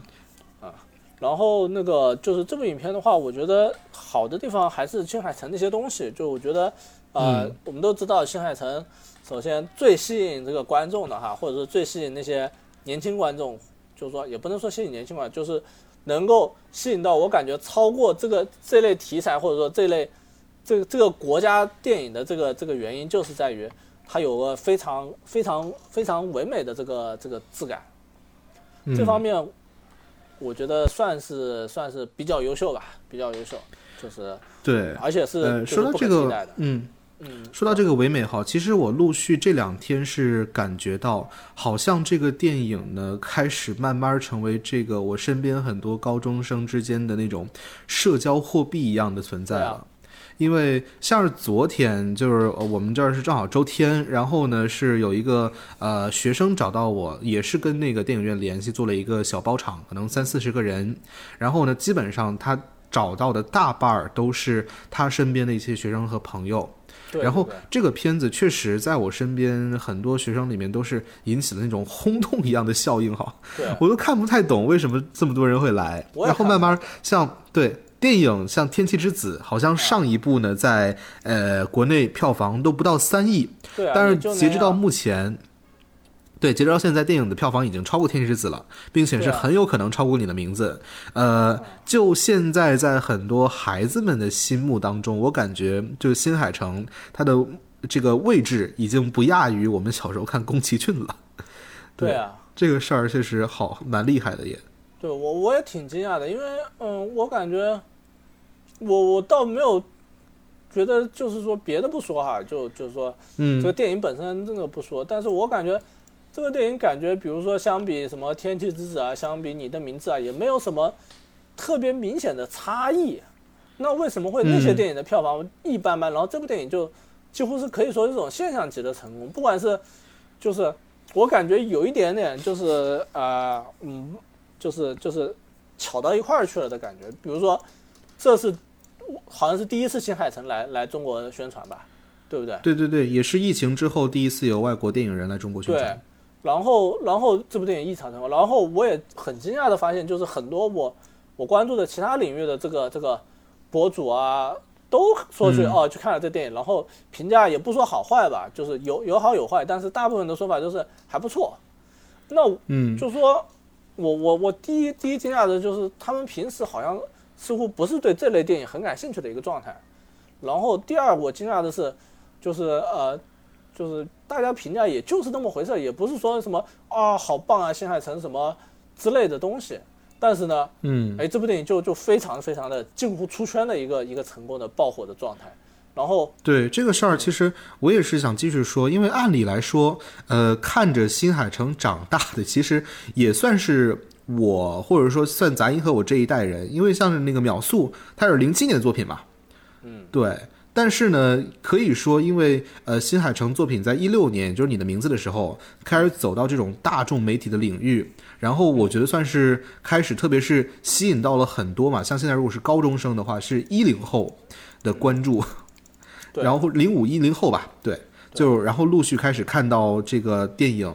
接着呢，这一群小孩儿在看着新海诚长大，然后看到第三部，慢慢自己可能有这个消费能力了，然后呢，在在大荧幕在电影院去看，我觉得本身也是挺好的事情。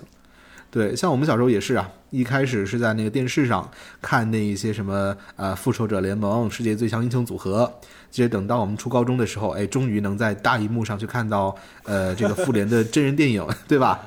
不对，跟我跟我完全没关系。我、啊我看的时候已经年纪很大了。呃 我觉得就是就是，就比如说你你说吧，就是你说这个呃，天气之子啊，嗯那个什么，我看的时候，我我我我其实我是很晚很晚才开始看的，我可能是在我你的名字的时候才开始接触新海诚。虽然我之前就很惊讶的发现一个、我一个很直男的一个朋友，玩游戏的朋友，他某一天把自己的这个 QQ 名称改成了这个秒速每秒五厘米。对，哎当时我，还这个事儿，我知道这个片名是这个，嗯还是是这个电影，但是我从来就没有想过，哦，我要我要原来我有兴趣去看一下这个电影的那个状态。我我之所以去看这个事儿也是一个啊我一直没法理解的，就是为什么看《铃芽》的男生比女生多？对。我当时看预售，就是那个百分之五十八的那个购票是男性，然后当时我是估计，我说是不是情侣来看呢？这个男孩买的票，发现发发现不是，是那个真的男生跟男生他没有手牵着手啊勾肩搭背走进影院一块儿去看这一部有点纯爱向的《铃芽之旅》。这个事儿我确实很就是难以接受。然后刚才你一说说一个直男朋友把名字改成秒速五厘米，也是，哎，就为什么这个片子会这么受到直男的欢迎呢？对，而且包括比如说我我我看的时候，我旁边我我我对面，我我旁边也是也是是是前面还是对面啊？是前面还是旁边？也是俩小伙，然后一边看还一边就是有一点，你知道，就是那种直男直男评价某些东西的那种，带着一定不屑的那种那种态度去去去去说，甚至说有点调侃的态度去去评价。然后我就我就很惊讶，为什么他们会就是以这种态度去看一部这样的电影？可能一定程度上是为了。为了掩盖他们被被影片打动、被影片感动的那种、那种、那种、那种、那种失态，所以才故意的表现的那种有点冷淡、有点、有点、有点瞧不起的那种态度，还是怎么样？对，就像看恐怖片，哼，就这。对，有那种感觉。然后，但是呢，他们确实又又买票进来看了，而且还还买了好多零食吃。所以我觉得，就是这部影片，它。也许哈，我我我具体我不太了解，但我在想，它是不是比如说在流媒体上有一定形成了一定传播，不是流媒体那个自媒体啊，就是那种短视频平台上有一定有一定传播，所以才形成了那种那种这种这种有点出圈的效应。因为就是光我觉得影片在如果说现在还走常规的宣传渠道的话，很难形成这种这么这么让人惊讶的这种。对对对，因为你看，像是那个大鹏做呃保你平安，不也是就全国各地到处跑，包括是之前我们聊波浪鼓咚咚奖也是，嗯，对，就是常规的这种路演呐，或者他们也发短视频，或者说社交媒体等等等等，但就是没有灵牙玩的这么溜。这个很难出圈的，它不像不像灵牙之旅，灵牙之旅可能我我放一个这个几几张截图作为封面，不说放几张截图，就是。影片的画面作为这个视频的封面，别人一扫到，哎，觉得哎呀，这个画面很美，我看下去了，哦，知道这个是大名鼎鼎的新海诚，哦，这个纯爱达人什么，哎呀，这画面很美，然后又是一个有点意思的故事，然后所以说决定去看一下，然后另外一定程度上，因为就像你说的嘛，这些这些就是说年轻人他愿意去收集他这个周边的这个这个这个东西。对吧？那对对对，这个热情，对，这一定程度上就是因为，在他们这个圈子里面，这个形成了一种潮流，形成了一种一种可以作为谈资的东西，所以他们才会去去强化这些东西，就作为哦，大家都大家都了解，大家都有兴趣，大家都会聊，那我也要去了解一下，才能才能就是参与这个话题，才能说白一点就不被不显得这个这个这个落后于潮流吧之类的那些原因，又或者说想显得自己时髦，或者说。或者也不用不不能说那么功利嘛，就是说说白就是希望能够了解这些这些这个最近这个现象级的这些事物，所以怀着各种各样的原因都决定去看一下，然后就形成了在这段时间内，在他们这个年龄圈子里面一个比较大的一个这个公共活动，就好比说我们比如说哈，可能可能在某一个时候，他们可能流行的是。啊，你有没有看 NBA？你有没有看 NBA 啊？那没有看 NBA 的人也会想想，哦，我去看一看，就是有趣在哪？或者说我们小时候也会有这种情况，就是哎，你昨天晚上看了某某动画没有啊？啊，一听，大家有的人没看的也觉得也想一听也想去看一看，这样子的话，将来就知道大家聊什么之类的。那我们小时候呢，当时是这个电视上播什么，然后我们当时是呃上学公交车上就会在聊，对啊，聊着聊着就到学校了这种。对的，对的，所以就是。就是大家都会努力的，因为学生的话，因为他们那个社交圈是比较集中的嘛，所以很容易形成这种话题的传播。不像我们可能成年人反而会相对来说分散一点，可能可能这个工作即使工作也就是两三个人、三四个人这么一个小圈子会聊一聊。但是学校学校的话，可能一个班一个班的话或多或少都会有一些接触，都会都会就是哎听到别人聊这个话题，都会啊我我也听到了，我也是会凑去说两句这种状态。而且，嗯，一般一般来说啊，一般人只有在参加工作之后才会去去宣扬，或者说才会去去标榜自己那种社恐属性。然后，一般学生的话是不会说我是社恐的，一般学生都相对来说开朗一些，所以大家也也更多的会去去融入，愿意去融入这种这种这种潮流性的东西吧。嗯。是非常神奇，而且之前刚才我们也呃对，就刚才我们也有说嘛，说电影院准备发那个第二波的周边抽奖了，感觉又准备割一波学生的二刷风潮哈，特别特别快，要在一个星期之内把这个学生的票都给赚了，毕竟马上四月份就要到了。对啊，那不过后面好像能能形成类似热度的片子还真真不好说。嗯，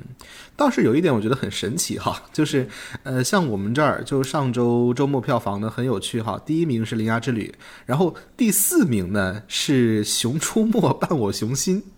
这个片子也现在玩儿特别特别溜，到现在我们也还没有看过，包括像上座率也是，就《铃芽之旅》是第一名，然后上座率第二名呢也是《熊出没》，所以我也现在很有信心啊，就是等到那个像马里奥上映的时候，不晓得会不会又能吸引一波定位不完全一样吧。马里奥的话，我觉得对小朋友的吸引力反而可能不如成年人那么强，因为对成年人来说，嗯。大家懂的都懂嘛，就是真的是一个标准的童年回忆，纯纯纯的童年回忆。虽然我我再说句不好听的哈，就是好莱坞对这个海外非非美国的 IP 的处理，大多数处理都很失败，尤其是电影，就是嗯。确实是呃会有，但是照明的这一个马里欧真的，呃，马里欧、马里奥都都行啊，就是它确实，我从现在的各种宣传物料上来看，感觉他是想要一次性，对他把他一次性把各种马里奥呃把各种马里奥的 IP 里的元素都拿过来了。像卡丁车啊，像那个通关啊，对都有，对。对吧？对这个确实我觉得很有趣啊，感觉他不是说想那个长期呃做什么宇宙，就是想吃那个挣快钱，那我觉得，但这个心态我就我很我很开心啊，呃，我觉得我主要那个就是觉得啊、嗯，就是他照明娱乐它的设定就是那种，嗯，说真的不是很有深度的那种故事嘛，它就嗯，比较对耍宝。，但是呃，这么说，因为实际上像是呃整个任天堂的马里奥系列，它其实内容是很丰富的。马里奥是一个整整个产品线，包括它那个自己是有那个像是马里奥兄弟是最经典的，完了像是马里奥三 D，又是有扔帽子的奥德赛，有开卡丁车的赛车，有打网球，有打那个各种各样的其他的运动对等等等等对对鬼屋这些元素，如果说能把它杂入到一部电影里面的话，它其实会特别出彩。然后就现在来看呢，它其实整个风格有点像是就是这两年的那种马里奥三 D 的那种感觉，就做呃大箱庭，然后公路片，在不同的世界里面去冒险，最后打败库巴大王那些剧情，确实这不就是那个类似于那个嗯那个拉尔夫畅游网络世界那样的嘛？拉尔夫第一部不就、无敌破坏王第一部不就是类似这样的？，一个个游戏穿越嘛，对吧？嗯，我估计也有点像对。所以我觉得这个电影应该会很热闹，很很很，就是对，很热闹。对，应该会很热闹。在是对它有我相信也会形成一个现象级的观影热潮，但是可能对年轻人、对这个低龄观众可能没有那么大吸引力。嗯而且说句实话，对，我主要是觉得就是好莱坞他对这类 IP 的处理都会特别特别的肤浅。比如说，嗯呃，我们现在说这个马里奥哈，还有一部就是呃《圣斗士星矢》，网飞出的，哎，对吧？那个预告片就让人看得很无语，因为 很廉价哈。对很廉价，而且哎关键是他们但是，但是我觉得那个马里欧跟星矢最大不同就是星矢它是有深度的一个漫画，但是马里这当然也是欧它真的剧情上没有什么东西，它就是那个打败魔王救公主，对，也许没有这个主线故事的这个没有这个这个嗯内核的没有束缚束缚。他反而会发挥的更加，至少至少是他知道会会讲一个什么样的故事。心死的话，嗯他可能就很容易陷入。我们看到很大的一个问题就是，比如说这个漫画世界观和这个现实世界观和这个电影世界观的那种难以调和，导致他们就是取舍不当，会变得非常非常的滑稽，就会非常非常的那种塑料，非常非常的假。那个类似的情况还有那个什么，这个以前的什么龙珠啊，以前的什么什么这个叫做叫做那个百变雄狮，那个叫什么什么战队来着？嗯，啊，是超级战队，超级战队是吧？对，那个对，反正就就那类电影，我们都会有这种感觉，就是就是 明明明明是一个、嗯是一个很架空的故事，然后他非要用一个现实生活中跟现实连在一起。连在一起，然后就看到，比如说新史也有类似的问题，什么穿着圣衣去打什么机关枪啊之类的，实在是有点可笑。那个好像打机关枪，好像是一辉还是谁？没看那清楚。那我就不知道。说句，我、我我要说实话，我没有看过《神斗士》，哦，没有看过《圣斗士》，然后所以呢，呃，就我我觉得这一定程度上也能够体现，就是现在好莱坞好莱坞日渐式微的一个原因吧。那嗯我们这这样又可以说回到这个铃芽之旅了。我们为什么？嗯我们我们之前一开始我们就讨论过，就是说为什么现在好莱坞现在越来越影响力越来越弱，反而是这类日本啊什么的动画片反而是在中国有一个比较成功的票房。我们而且之后马上有《灌篮高手》，《灌篮高手》相信又是又会掀起一波观影热潮嘛，对吧？对对，所以我觉得一个很重要的原因就是，好莱坞它之前过扩张的太顺利，或者说又或者说它那种工业实力上的压制已经已经太过强烈，所以导致他们后期的那种过于依赖这种工业式的创作方法，反而有一点失去了这个内内核的这种把握。内容上的，对内容上的塑造，而且尤其是就是呃，在某某一段时间内吧，就相当于我们往往前倒三年三年前，三年前的五年时间吧，可以说是好莱坞大杀四方，这个碾压级的存在，碾压级的存在有有大量这种 IP 是那种可以在全球去搜刮票房的，比如说漫威，比如说乃至于 DC，、比如说什么变形金刚、速激，乃至于阿凡达，乃至于那些哥斯拉。东西，呃，哥斯拉那种已经算相对小众了，反正还还还哈利波特对吧？还有那个啊那个那个那个饥饿游戏之类的，我可以说是全年龄段，包括还有什么那个动画，皮克斯动画，这个蓝天的动画，什么什么这个照明娱乐的动画，都是大杀四方式的存在，都是那种就是就所到之处所向披靡，以至于甚至说压制了这个当地电影的那么一个存在。那随着这几年，一方面是好莱坞电影的劣质化，另另一方面是其他其他电影的这个就其他国家这个电影产业，尤其主要是我们中国了哈。就我们中国是我我感觉最强烈的，就是这个电影产业，包括韩国也不错，就是它电影工业的完善，电影这个这个产业的这种这种熟人吧，就是他们这种熟悉了产业之后，能够出产影片的这个能力是提高的。另外一方面也是因为嗯观众对这种好莱坞式的这种特效、特效轰炸式的这种大片的一种审美疲劳，我们开始去关注，越来越多的去去开始去去关注、去欣赏那些呃没有那么那么好莱坞式的电影它独特的魅力了。那这时候，日本我们知道这个日本的这个这个电影产业，我们以前是有一点点觉得奇奇葩的，就是它电影工业上嗯。几乎、几乎停滞不前，然后他们电电影院被大量的几乎就是说相对来说抵御好莱坞的入侵是比较比较小的，然后他们但是他们电影院呢被大量的漫改电影就是漫画的就是动画的那个剧场版，覆盖住了。对，剧场版和那个主要是剧场版吧，其他还有一个什么我忘记了，反正就被这类剧场版所覆盖了。那嗯，以前我们觉得这个是很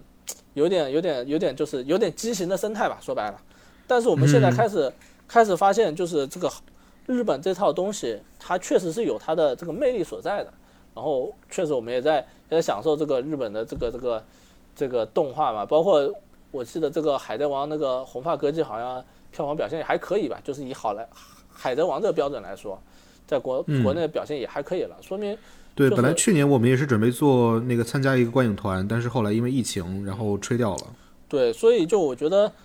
这好莱坞就是好莱坞这种城市化，给了其他的这些电影产业更多的机会。我觉得，嗯尤其是就是就是日本的电影人是特别那种，呃，就是就是一辈子就就拍一类电影的那种感觉哈。所以所以还真的就是别的不说哈，就是我们如果说我们可能可能看了五部之后，我们可能会有点疲劳，但是如果说对很多嗯观众来说，我可能还看到第二部。第三部，甚至说第一部，会觉得哎特别的惊喜，特别的这个享享受。所以就是，而且而且就是这些导演，我们对观众来说觉得新奇，对导演来说呢，他这已经做了很多次了，所以说他也又特别成熟，他的处理又特别高明。我们会看这部电影，就是我我对这个这个《铃芽之旅》我的最大感觉就是，嗯，这套东西啊，就是这套呃轻喜剧，有点喜剧氛围，然后有一个可爱的女主。然后有一个，但有有时候是可爱的男男主有时候是可爱男主，然后当然这个是另外一个类型的定位的男，当然也有可爱男主，然后嗯包括这个故事里面那个和那个其他人的那种互动，我们会看到这个，尤其是新海诚电影吧，包括这个呃主主要新海诚电影，宫崎骏也有也有类似，但是新海诚是最明显，就是他我们会看他电影里面几乎没有坏人，几乎没有坏人，而且每一个人都都各具特色的可爱善良。有的是那种泼辣的可爱善良，有的是那种呃这个这个温柔的可爱善良，有的是那种呆萌的可爱善良。总而言之就是可爱善良。然后然后我们会看到这个影片就是这个这个新海诚这个这个电影里面，里面这个几个配角都特别的出彩。什么，嗯，那个开豪车的那个那个哥们儿，对吧？然后嗯，他那个舅妈，啊，不是舅妈还是姨妈？对，是环姨，他的啊姨对姨妈，对，姨妈，包括路上遇到的什么送水果的这个这个小姑娘，这个这个和他同龄的小姑娘，又或者是这个嗯，嗯开这个开酒开这个叫做开酒吧那个阿姨，那个叫酒肆还是什么，我也不知道哈，反正那个阿姨、嗯。对吧，都是那种哎，又人又很好，又很善良，然后又又有特点，又有有自己独特的魅力，而且完全就把把这个让这女主角邀请她进来，又是吃饭又是睡觉什么的，还送她衣服、嗯送这些东西的那种那种存在，就其实是不也不把她当外人儿，对有什么事儿也让她做。对，而且一定程度上，我觉得这也算是就是对日本不管是文化还是这种人文风貌的一种展现，算是一种文化输出。这些我觉得都是挺挺厉害的。你尤其是我们看到这个新海诚电影里面，几乎每一部都有，也不能说每一部啊，就是新海诚电影里面经常会出现这种和这个传统的这种传说的这种这种关联，然后又和现代社会的这种、这种这种这种这种这种连接，会让让观众哦，原来日本首先是一个地震国家，原来日本的地震也有这么这么这么这个魔幻，这么甚至说有点浪漫的一个一个传说啊。呃，它对外人来说，我又不知道真和假，我也不知道是不是嗯是日本深造的，是是这个新海诚编造的，还是说日本常年以来就有这个传说，但是就会觉得应该是有一些取材，对，会觉得很有意思。然后呃，又加上一些类似那种现代化的包装，比如说加上一个萌物啊，加上两个萌物啊，一个萌凳子，一个萌猫啊，那种那种嗯，东西，其实我们都知道，就是新海诚他会把他把这个这个主角设计成凳子，其实是一个很高明，他完全可以就设计成一个男的，就不要变凳子，对不对？一样可以啊，但是他还是变了凳子，但是这个故事就变得有意思了。我觉得这些都是新海诚作为一个导演，作为一个非常成熟的这种这种这类动画的导演的时候的那种创作。那这方面他可以说在这部电影里面处理的几乎是这个手拿把攥的稳，然后就就包括那个后面那段那个那个那个那个开车嘛，因为前面的话可能相对来说这个危机没有那么那么那么强烈吧，嗯就还处理的比较简单。后面从那个上那个那个谁的跑车那段之后开始，就是各方面事情的发生啊什么的，都会让人觉得，哎，这个故事呃越来越有意思了。这种这种强度的提升，这个节奏的把握啊，呃，都都挺棒的。我觉得真的都处理的挺好。呃，唯一有一点遗憾就、不能说遗憾吧，就是有点疑惑的就是后面他那个姨妈的那段发疯，然后就是怎么对，又不知道是不是受到了那个左大臣的影响。对，就是按道理来说是受的，但是一定程度上又只算是那种，只是说强化了一定他的表达，并不是说那种控制了。但问题是，大臣嗯凭什么要控制他？那左大臣看起来是个比较好的猫啊，对吧？可能他 这个这个是可能是他的被动，对，所以我我我只是觉得那个地方的处理有一点有点奇怪，就是如果左大那段完全可以不要那个左大臣上身嘛，这本来就是这个嗯姨妈本身就有点有点有怨气，这也很正常。而且那段我觉得就是他新海诚他点名这个这个这个想法也是特别好，而且特别真实的，嗯，就是很多时候两个人的在一起。都是满肚子怨言，但是满肚子怨言，但是大家又不分开，对吧？这这种情况太常见是了。这个才是亲情对嘛，，这才是这才是常态。那很多故事里面都都说的特别简单，要么就是啊我永远爱你，要么就是我讨厌你。但是、嗯，对对对，哎呃，其实这样想的话，那个姨妈这一句话，我确实觉得写的是蛮不错的。嗯就是虽然说那一句话我也有想过，但是这并不是我全部的想法。对对对，那句话我也我也觉得就设计的很好，而且就可以说是最好的嗯。展现了就是那种坦诚，然后然后也也让这个这个女主角她后来也说了一句类似的话嘛，哈，也说这个我也是这样想的，这确实就是嗯。最真实的想法。那对对对，这个就特别不中式，因为像是我们这儿呢，可能就说的是啊、刚才我都是气话，你不要当真这一些。对对，或者说也不能说不中式，而是说不俗不俗套或者不常规，因为我们我们常规的处理方法都是爱就是爱，恨就是恨，或者说嗯。要么就是冷，要么我们很很常见的一种处理方法是说大家都在冷着，在憋着，但实际上这种我觉得更多的只是说就是啊这个这个凑合过呗，还能离咋地那种状态。啊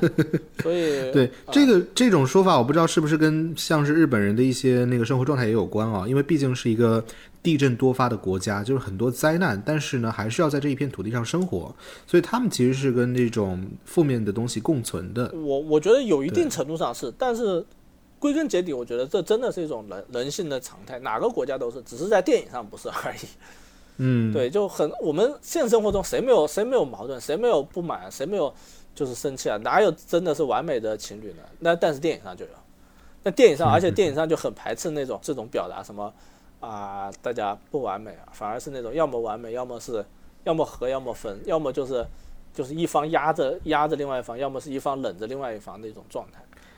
哎，情人总分分合合，可是我们却越爱越真。对，很少有那种就是类似于这个片子里面，或者说类似《欢喜冤家》式的那种那种表达。嗯那这一段的话，我觉得是给了影片那种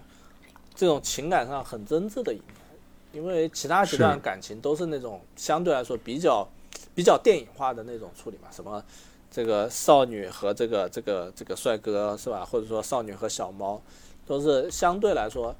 影片上比较比较常见的处理方法。那嗯反而这段亲情是给予了影片一一定的那种那种特殊的那种真实感。所以确实，我也觉得《铃芽之旅》在豆瓣上七点五分也是，呃，也蛮中肯的哈。对，差不多。对对对对我觉得归根结底嗯还是就是新海诚这类故事说太多了，大家都知道他要说什么，而且都知道他大概会怎么嗯说，所以这部影片我们都知道，我们我们刚才列举了很多优点，什么画面美啊，什么人物塑造成成功啊，什么这个这个嗯就是这有一些好的桥段呐、台词啊，好的桥段，哎，还有或者说这些幽默感挺到位的呀、但是我们会回头会发现，这这这些东西几乎是新海诚在每部电影里面都做到了，而且对，而且可以说就是，嗯，这个处理方法就是就是包括女主角还有一条线找妈妈嘛，对吧？嗯，就回忆那条线，我也觉得特别特别常规，这这而且是这这类电影的一个常规处理，远的不说，近的就是深海，对吧？对吧？深海深特别是比较悲伤，特别是最后又给了一个核心的那个矛盾嘛，说第一把椅子到底是谁给的？嗯，对。那当然了，他处理我们都知道是是挺挺正常的一个处理方法。我我觉得这个可能会处理的，让女主角对这个妈妈这个这个情况没有那么执着，会会好一点点。因为、嗯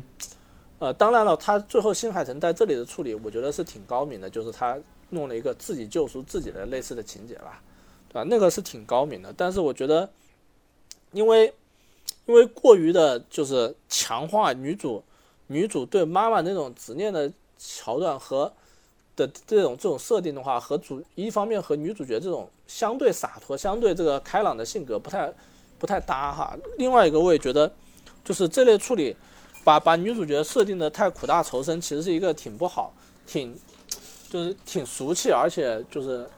挺挺不讨喜的一个一个。我觉得也还好吧，就是没有设定的太苦大仇深，只不过嗯呢、是在心里边还是有一些疙瘩，最后没得解开。哎，对对，是疙瘩。但是我觉得，就是我们可可能，如果说要我选的话，我觉得这可以作为一个悬念存在，但是作为一个、一个嗯疙瘩存在是有一点有点夸张了。比如说，呃，这个比如说这个凳子哈，这凳子是妈妈的遗物这一点，呃，就处理的有一点有一点挺悲伤的。可能，当然哦，这个凳子是一个很很很巧妙的一个一一个一个存在，一个一个一个道具，而且这个背景也是合理的。但是呢，就是我觉得是可以，就是可能可能不要处理的像像遗物那么那么那么紧张，那么那么那么那么那么悲伤，可能会稍微重好一点。对，那么沉重会好一点。弄得，因为我们都知道这个后后面还特地有一段就是妈妈坐椅子的桥段嘛，会让人觉得嗯这个是真的是妈妈最后唯一的这么一个一个体现吧，一个一个实物的存在。呃，嗯归根结底，我就觉得就是这种这种一个一个一个一个一个主线的，就是现实中的当今时间的一个一个矛盾和一个背景里面就是多年前的一段往事，这种并行的探索，这种的处理，就是故事的设置的方式，我觉得比较比较比较常规，比较俗套。我觉得反而弱化一条线会会好一点，会会更加的，尤其是因为那条线真的，哎，我反正我就觉得太俗套了。嗯嗯，这个找妈妈 这个这个线又是俗套中的俗套，所以你 你既然要这么设，不是不可以，但是至少弱化一点会更好一点吧。这是我我唯一觉得就是影片故事设置上可以去去微调一下的地方，就是新海诚以新海诚的老练程度是可以做得更好的一个地方。啊，好，呃，正好我们因为时间关系啊，那今天我觉得差不多也说到这里，然后猫猫也需要主人去呃照顾一下了。行，行，嗯，好，那么以上就是今天关灯观影的全部内容，非常感谢您收听啊。同样有任何东西呢，也欢迎大家在评论区给我们留言，我们就呃下期再不见不散吧，拜拜。好，拜拜。